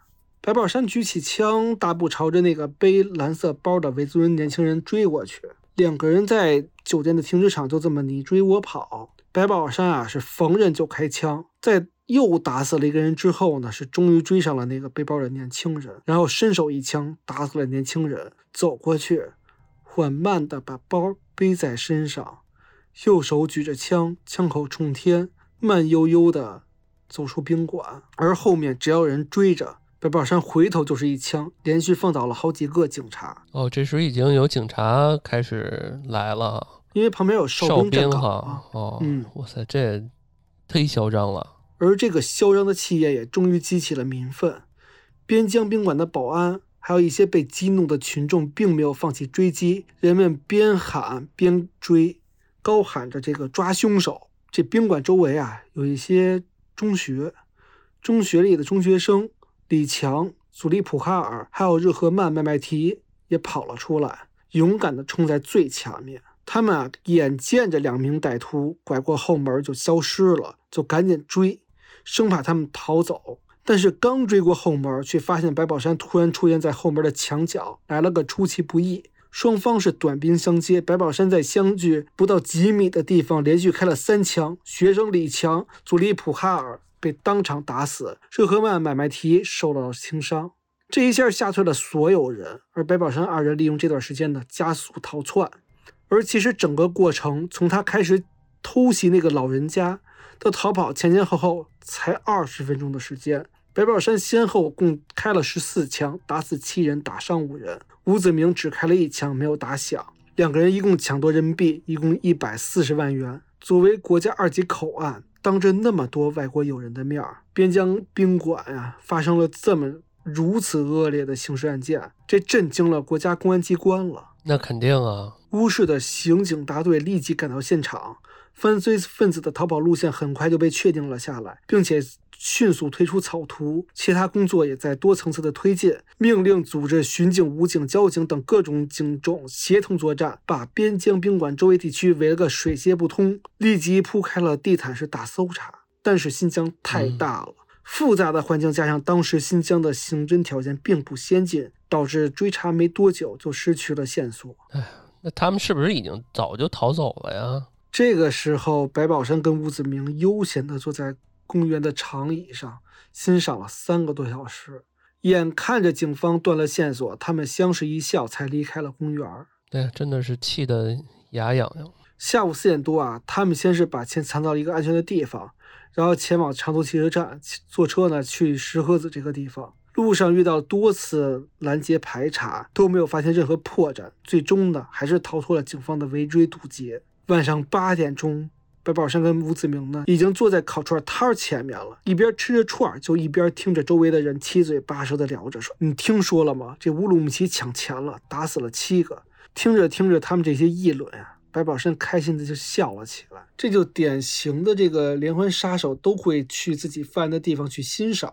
你看他跟吴子明，先是去公园的长椅上去欣赏仨小时，回来还要去看别人去议论他们。对，这又不得不提那个白银案，那个他也是，别人在那儿议论，然后他说：“哎，我觉得这个人不不是应该这么杀的，应该是这么着啊。”他在享受。他跟人商量。对，乌鲁木齐八幺九案很快与石河子幺四七团的八八案并案，专案人员调查排查八月十九号到二十号两天不在本地的人员。但是因为当时吴子明跟白宝山当天晚上已经出现在烤串摊儿上了，就被认为没有作案的时间，被排除了嫌疑。哦，也就是说，当地其实已经那什么做出，就很快的做出了一个排查了，人也不多，都查了一遍了。所以他俩其实查的时候被认定是一天，就是一直是在这儿的。没有作案时间，他们认为你一来一回来不及。人哥俩这体力耐力估计他们也不知道。是他们要知道，他们俩能走五十公里，走一宿回家，嗯，就不会这么想了。哎呀，这抢了这么多钱，他怎么怎么处理啊？就是他不是还藏起来了吗？白宝山啊，现在回到家里跟谢宗芬一顿炫耀。谢宗芬呢，别的都不在乎，就问了一句多少钱啊？白宝山说没数，大概一百四五十万吧。然后呢，谢宗芬就开始特别快乐，就别的一概不问，就就为抢这么多钱而开心。但是他落网之后说我是无辜的，我从来没有想过要白宝山一分钱。bullshit！这有点像那个劳荣枝，是不是？您不给点这么一个边疆宾馆，人家，哎呀，他跟劳荣枝唯一一个区别就是他没有当场犯过这个案子，他都在家，白宝山没让他参与过。也差不太多，反正 总觉得，嗯一百四十万，按照白宝山的意思啊，是说这笔钱先沉一段时间，等过这段时间呢再去拿，慢慢花。但吴子明不一样，他这辈子都没见过这么多钱呀，而且这杀了人了，有今儿没明儿的，不挥霍干嘛呢？对他着急要拿钱，对吧？，对，嗯，白宝山看吴子明这样，说你早晚得害死我，就想借机除掉吴子明。嚯，一一来啊，少一个人分钱；二来呢是多一份安全。就跟吴子明说：“行，咱们去拿钱，不过你不能离开我半步，这样对谁都好说。”但其实这样，吴子明啊也不傻，他也品出来白宝山可能也有点要弄他的意思。在事前啊，这个取钱之前，偷偷的找了一趟弟弟吴子兵，就把白宝山的住址写给了他，说如果未来我一个月回不来，你就报警。钱全都是他抢的，人都是他杀的。他有点脑子，留了个后手。对，八月二十五号，白宝山、吴子明跟谢宗芬三人早上六点动身，悄悄上路了。上路之前呢，白宝山准备好了一把小锤子，买了一瓶小二锅头，把酒倒掉了，装上了汽油，嚯，这个就很明显了，是不是要杀人焚尸啊？应该就是了。啊，八月二十六号，三个人呢乘坐旅游面包车，他们啊先计划先玩一阵子，再去取钱，就来到了新疆天池这个地方。到了天池呢，他们开始爬山，而且爬都是野的这个地儿，他们没有按照正常的路爬。要找个人烟稀少的地方，好处理。嗯，对，有点像那个小白船，对对对，往上爬了将近两个多小时，刚到半山腰，白宝山就说说太累了，大伙儿歇会儿吧。然后自顾自地坐在一块大石头上喝水。然后谢宗芬这个时候呢，这个也喝水，一边喝水一边欣赏风景，说风景真好。他呀，这谢宗芬其实爱动，他体力其实比白宝山他们都好，所以他往上走了走，回头就看见白宝山站在吴子明身后，拿着铁锤朝着吴子明的后脑就锤了过去。得了，有一命。但是没想到啊，吴子明的脑袋是真硬啊，咚的一声没砸穿。吴子明嗷嗷一嗓子站起来就跑，白宝山赶紧在后面追，眼看追都追不上他，举起枪连续打了六枪，吴子明才应声倒地。这白宝山收起枪走在吴子明身边，怕吴子明还没死透，拿着铁锤又把吴子明的脑袋砸出一坑，才算停手。这是他惯用的技法了，砸碎，必须砸碎对。，杀死了吴子明，白宝山先收拾点凶器，拿起吴子明的包，然后又用汽油把吴子明的脑袋给烧毁了，之后就去找谢宗芬，拉着谢宗芬下山跑路了。谢宗芬当时他没见过之前呀，他当时吓傻了。一直以来都是听了他之前的一些事迹，这是他第一次亲眼见着。嗯，而且他杀的是自己的熟人呀，这个吴子明一直跟着他这小一年了。对，这冲击还挺大的，而且这人前一会前一秒还跟你这儿游山玩水呢。是啊，这现在就已经是就已经给弄死了。嗯，当时路上一句话不敢说，生怕白宝山再把自己也灭口了。到最后才问了一句说：“你不会把我也杀了吧？”白宝山先是愣了一下，看了他一眼，说：“我不杀你，人是有感情的，我不会杀你。对他杀完人之后，如果他一句话不说，一直拉着我往下跑，我如果是我的话，我也会问我说：“你该不会也要杀我吧？”但其实，在后来，白宝山在监狱里说，他那个时候确实动了杀念了，甚至连埋谢宗芬的坑儿都挖好了，因为他知道的事情太多了，是累赘。但是最后想了想，还是没忍心动手。一来是这情感方面，二来啊，他也需要一个人去帮着他。想想也挺恐怖的。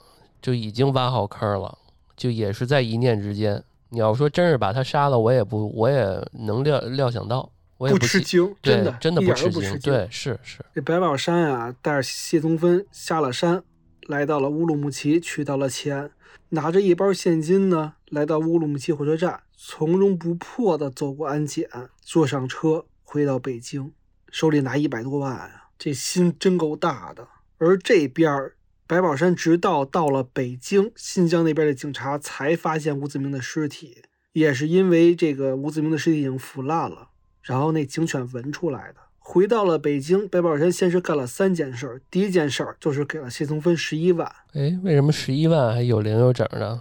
也是给了少了点吧？这白宝山啊，首先他非常的贪财，第二呢，这个十一万是他算了半天算计出来的数，大概是总款的百分之八。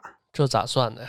十一万除以百分之八，我算了一百一百三十七万，一百三十七点五，就将近一百四十万嘛。这谢宗芬看到这十一万啊，没敢接，反而跟白宝山说：“我不要钱，一分钱我也不要。”其实是属于害怕吓傻了。不敢拿。嗯，但白宝山以为谢宗芬在耍脾气，想跟自己撇清关系，就急了，一边打谢宗芬就一边骂他说：“你什么意思？你是想威胁我吗？”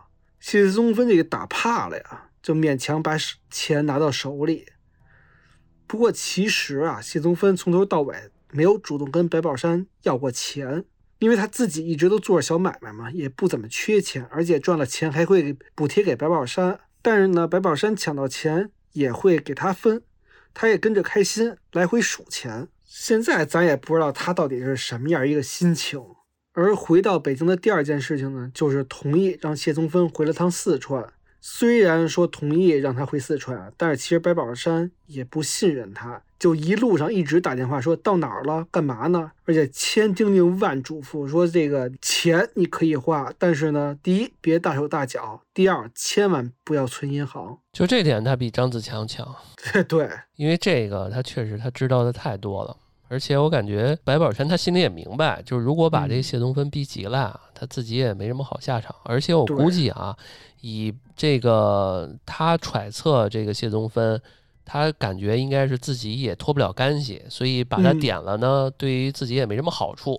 所以呢，按照他这性格来呢，也是相对来说比较安全的一种方式了。我觉得这个白宝山仅存的一点人性啊，就是他最早对于家庭那点眷顾，他对儿女，包括你说你从他让谢宗芬回四川娘家，包括这个第三件事儿，第三件事儿是什么？就是他回到家还偷偷摸摸的塞给他妈一万块钱，说妈，这是我新疆做生意挣的钱，孝敬您的。才给一万，你知道为什么才给一万吗？因为给多了，他妈肯定不信。那个年代一万块钱也不少，嗯挣什么生意能直接这几个月就能挣一万块钱呀？这么看，他对他这妈呀，是真的挺孝的。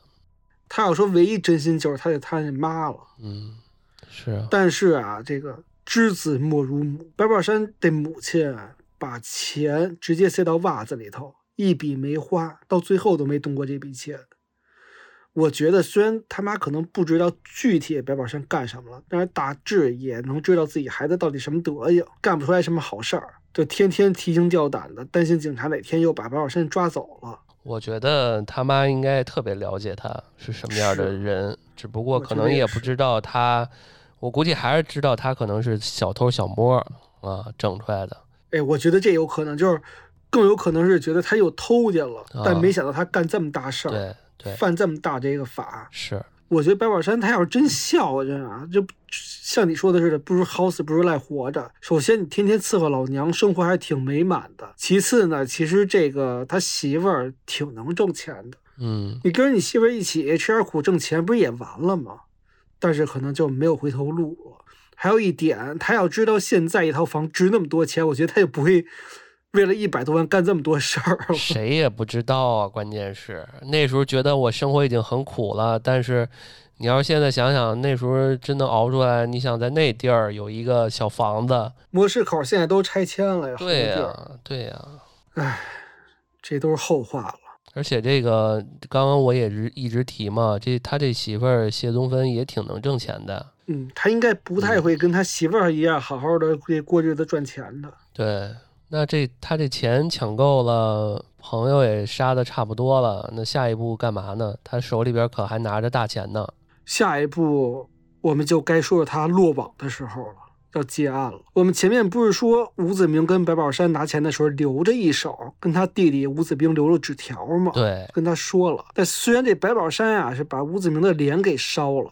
但是呢，警方还是从吴子明身上的细枝末节，比如说你穿着呀，或者指纹呀、鞋号等等，找到了吴子兵。吴子兵看到这个尸体，马上瞬间瘫坐在地，泪流满面，一眼就认出这是自己的哥哥呀，就告诉警察说：“我哥之前就跟我交代过，他跟一个北京人做事儿。”那个北京人呀，犯过案子跑过来的，身上还带着枪。我哥呀，和他做了很多不好讲的事情。他这一次跟白宝山去天池，跟我说，如果十月底回不来了，那就是出事了，百分百啊是白宝山害死的。他给我留了个笔记本，里面有那个北京人还有他女人的地址。那个男人就住在北京石景山，而女人老家在四川宜宾。这个线索非常重要，而与此同时，幺四七团也反映出一个情况：有一个复员的武警战士说，今年七月有一个他看押过的犯人找他要子弹，而这个是一个已经刑满释放的北京犯人，叫白宝山，说子弹啊是要回去打野猪。我想着北京哪有野猪啊，也就没有给他。七月份要子弹，七月份白宝山正在那个袭击军械库呢，还还杀了那个王吉平，抢了他的摩托车。这不就对上号了吗？对吧？而且啊，经过警方的验证，枪杀吴子明的弹壳，还有以及新疆以及北京一系列的案件都用的同一款子弹，所有的线索都直指白宝山。你看，我觉得冥冥中他这个线索还是得要靠他在新疆这件事情才能联系起来。对，因为他在北京所有的对，因为他在北京所有的事情，大家都联想不到那个在新疆卧薪尝胆坐牢的那个白宝山。而核心的这个核核心轨迹这个线索就是这个新疆弹壳。对，没错。因此啊，这个新疆警方将白宝山定为重大嫌疑人，直接通报北京、河北、四川公安部，四地联动，立即布控搜查白宝山跟谢宗芬的踪迹。九七年九月五号晚上七点。北京市石景山分局刑警大队和派出所民警一行四人呢，来到模式口白宝山母亲家，敲开房门，开门的正是白宝山。这个时候，白宝山根本没有意识到警察已经查上门了，还光着个大膀子，穿一条大裤衩呢。片警小吕开口就问说：“哎，你的户口还办不办了？”白宝山说：“办呀，怎么不办的？”说着还看其他民警。片警小吕说：“那我找你几次你都不在，你是不是出门了？”白宝山说：“我去了趟四川。”小吕说：“你的户口手续批下来了，是八月二十五号批发的，跟我们去派出所把表格填一下吧。现在就去吗？对，现在就去，这事儿不能再拖了。”这白宝山听到这儿也不傻，办个户口怎么可能有四个人来上门呢？平常人都不搭理你，况且还是晚上七点多，派出所早下班了，马上明白啊，就是来警察抓他了。但这个时候，白宝山以为是谢宗芬出卖了自己，没想过是因为之前的线索暴露了。然后白宝山就跟警察说：“行，你等我穿个衣服跟你们出去。”然后回到屋，回屋干嘛呀？他想掏枪跟警察拼了。正当白宝山拿上枪，子弹上膛，刚要冲出去的时候呢，白宝山的母亲突然走了出来，问白宝山说：“宝山呀。”来，这些民警同志，发生什么事儿了？白宝山不忍心在母亲面前开枪，心一软就放下枪，跟母亲说：“没什么事儿，我的户口批下来了。民警同志让我们去办户口。”之后，他就跟警察出去上了车，没戴手铐。但是白宝山自己心里明白，这一上车算是完了。我记得我之前看过，我忘了叫应该叫什么《第一刑侦大案》吧，那个电视剧也是这么演的。拿着枪的他妈来了，他就是哎特别悔恨的要把枪放下。然后那个警察把他弄的时候也特别默契的，没有特地给他当着他妈面给他戴手铐。我觉得就这一点嘛，就是算是白宝山在他这件事情告破之前，仅存的留下了一点点的人性，就是他希望在自己的母亲面前体面一点。对，这又让我想起拯救五先生那个。王千源的那个角色，对王千源最后那点儿，妈对不起了，就这个，就特，而且那个形象特别长得 有点像白宝山。呃，对，大家在网上搜白宝山的那个照片啊什么的，对，我们会放 show notes 里也会。对他那个照片，你感觉光膀的那个，然后被压着那个，其实就是他被警察这次查上门的那个照。对。九月六号凌晨，警方对白宝山两处住所进行了公开搜查，在模式口白宝山住处的衣柜里搜出了五四式手枪一支，这也就正是石河子被害民警江玉斌被抢劫的枪支，还搜出了人民币一百一十三万元。早上七点，警方马上赶往河北徐水，在铁道附近找到那把五六式半自动步枪。九月七号，谢宗芬在四川一并落网，到此白宝山一案算是彻底告破。这个也算是所有的赃款，还有这个作案工具全都找到了。警方抓住白宝山，把所有案件跟证据串在一起，铁证如山。白宝山呢，也没有什么好狡辩的，直接啊一五一十的把所有罪行经过、作案时间、作案工具、埋尸地点全部交代清楚，交代自己一共杀了十五个人，其中有十二个人呢是在新疆杀害的。因此，中央决定将白宝山押送到新疆接受审判。而当白宝山得知自己要被押送到新疆的时候，还说了一句：“何必呢，在这儿解决得了呗。”哎，其实我感觉啊，他不太想面对新疆这个地儿。他在新疆这么多卧薪尝胆那么多年，而且呢，在新疆害的都是普通老百姓，还害了他的很多朋友。他亏欠新疆这个地方最多，是他没脸面对这个地方。白宝山、谢宗芬二人持枪抢劫杀人案。由乌鲁木齐市中级人民法院受理，于九八年三月三日上午十点正式开庭。在做最后陈述的时候，白宝山哭了，竟然他居然哭了。他说：“我犯了死罪，我最初抢枪的时候就要想到，我想啊，给后人留几句话：犯过罪的人别学我，好好接受国家的改造。犯罪是没有前途的。我也希望政府啊，可以对劳改犯、对释放犯给予一个改过自新的机会。”我犯罪的主要原因是对前罪的判决不服。那个时候，我想，如果判我二十年，我出来杀成人；如果判我无期，我老了出来没有能力杀成年人了，我就去幼儿园杀孩子。我还想说一句，谢宗芬所做的一切都是我强迫他干的。我杀他是早晚的事儿。我给他十一万啊，只是为了堵住他的嘴。我犯了这么大的罪，才有权利在这儿讲几句话。这代价太大了，多少人的鲜血才换来的今天？我对无辜死亡的人说一句对不起，希望引我为戒，不要做一个对社会有害的人。而谢宗芬啊，还在辩护，他说我是农村妇女，不懂法律，都是白宝山逼我这样做的。他打我，他骂我，我不听他的，我和我的家人就都有危险。我上有父母，下有一双儿女。请政府从宽处理。法庭宣布，白宝山犯杀人罪、抢劫枪支罪、抢劫公民财产罪，情节特别严重，影响特别恶劣，危害特别巨大，依法判处白宝山死刑，剥夺政治权利终身。同案犯谢宗芬犯有抢劫罪、包庇罪，判处有期徒刑十二年。九八年四月，法院验明正身，对白宝山执行枪决。到此啊，这个案子案情算是讲完了。但我想简单的就是也是分析一下白宝山这个犯罪的原因啊。首先，我觉得总共大致来说就两点，一点呢是他的性格偏激，而且他脾气啊，你看特别冲动，他做事从来不想后果，说干就干了。第二呢，就是他可能童年的一些经历啊，导致他自闭自卑。因此，他的自尊心非常强。我觉得他的报复是源于他自尊心，他觉得别人伤害到自己的自尊了啊，他就会弄别人。一般性格比较孤僻的人，自尊心都会比较强。嗯，就是他会有一些反面。让你看似两个不同矛盾的性格特点，但是经常会出现在一个人的身上。我这边啊，就结合一个犯罪心理学进行了一点小的理论分析，非常短啊，大家可以随便听一听。首先啊，就是。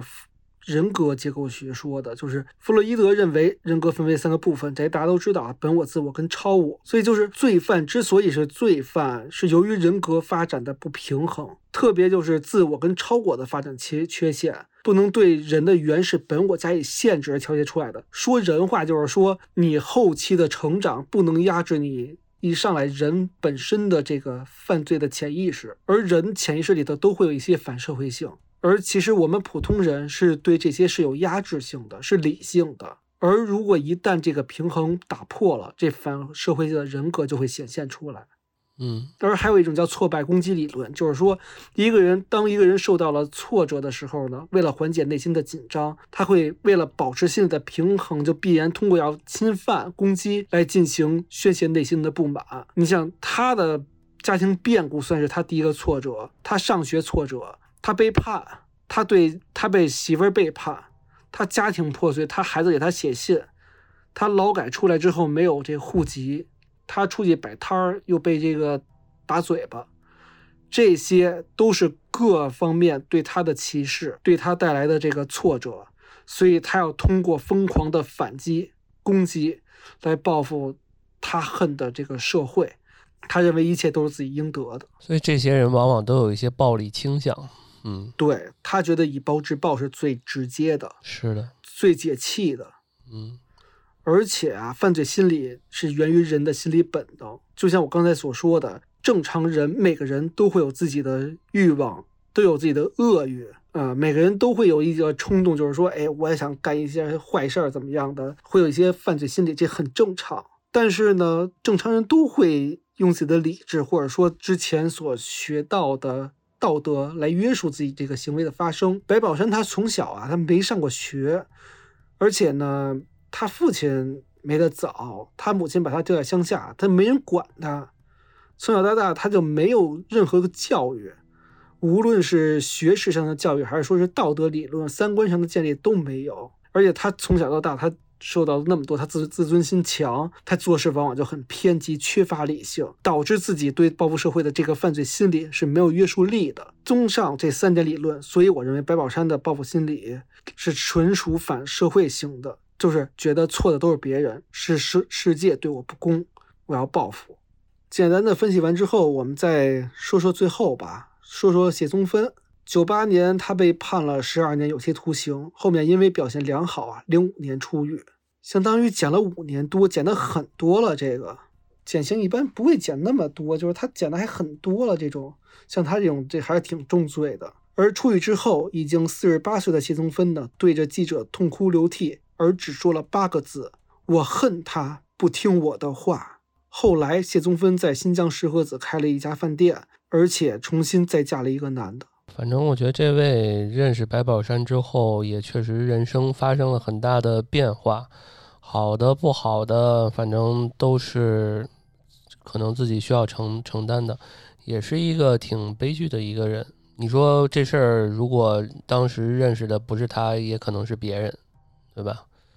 那也可能会有一个比较悲剧的一生，因为这他所这些人所面对的是白宝山这个人，嗯，这就有点顺我顺我者昌，逆我者亡了。你要不听他的，可能就直接弄死你了。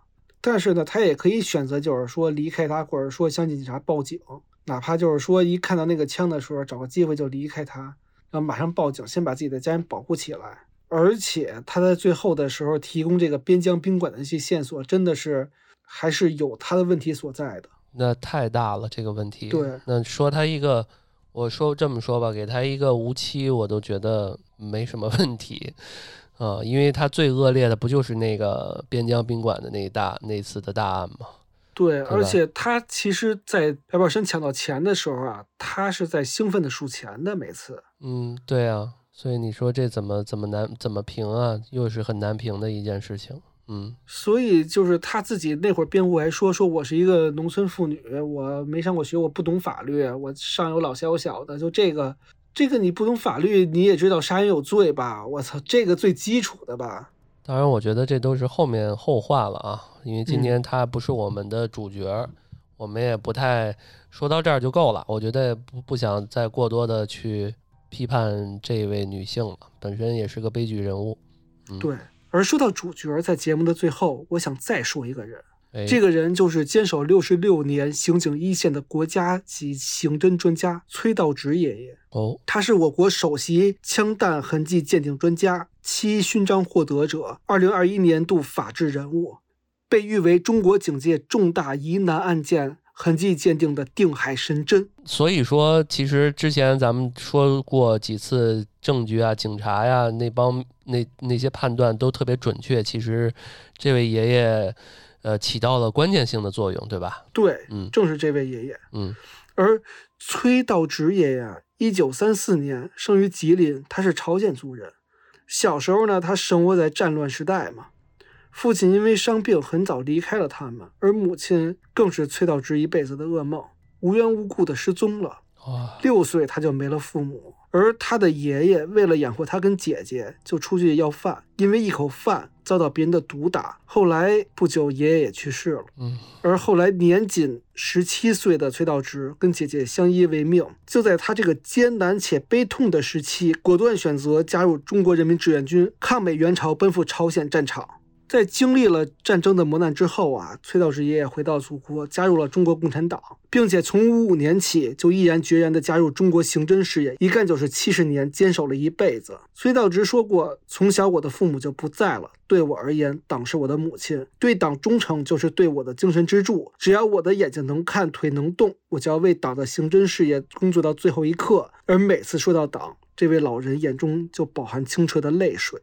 刚才老段也说了，这也是为什么我要介绍这位老人家的原因，就是当时啊，在九六年、九七年的时候，崔道直老先生已经六十三岁了，他只用了一天一夜的时间，就最终确认了白宝山是整个系列案的凶手。哎呀，真棒！崔老爷爷到了乌鲁木齐之后啊，就马上马不停蹄地开始痕迹鉴定，用显微镜观察北京跟新疆的子弹，发现弹壳上有非常细微的线条，最终得出答案：北京跟新疆的子弹均来自同一把枪。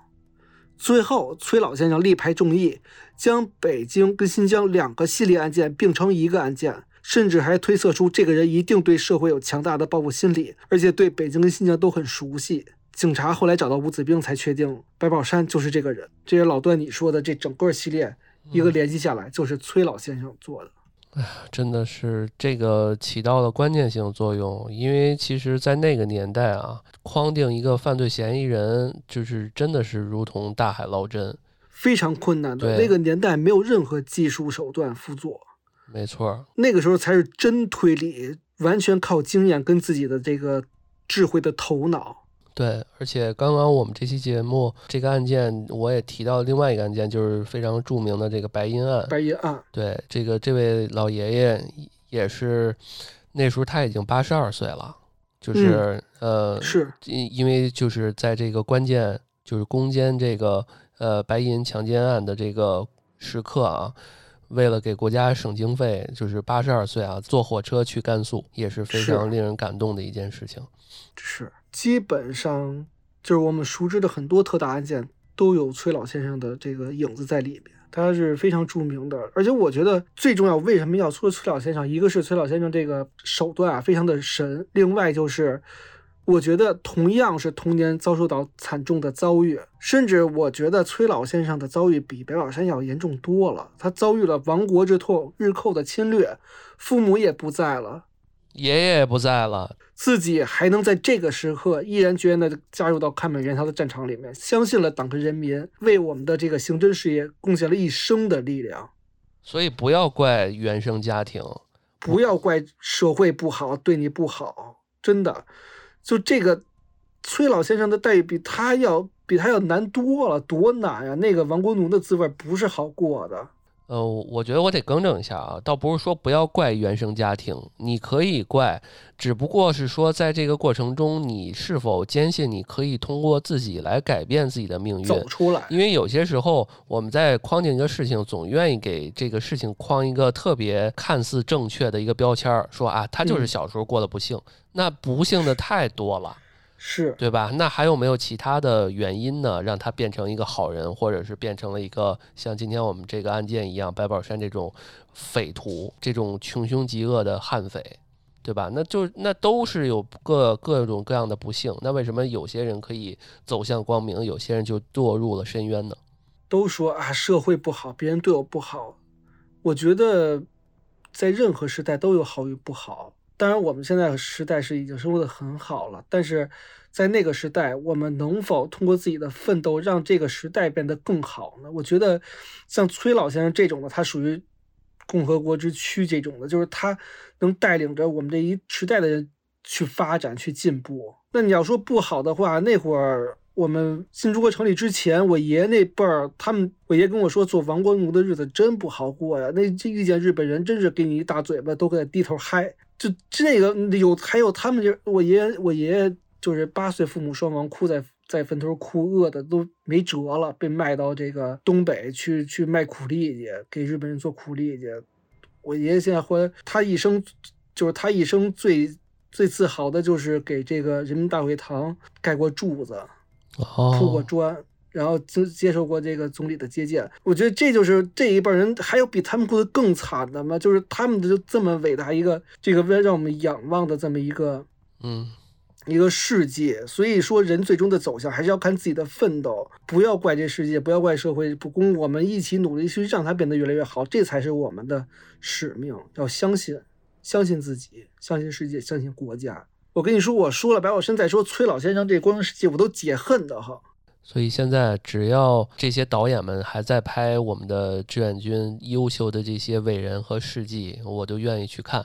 希望大家永远都去多拍、多看、多去提及这些人。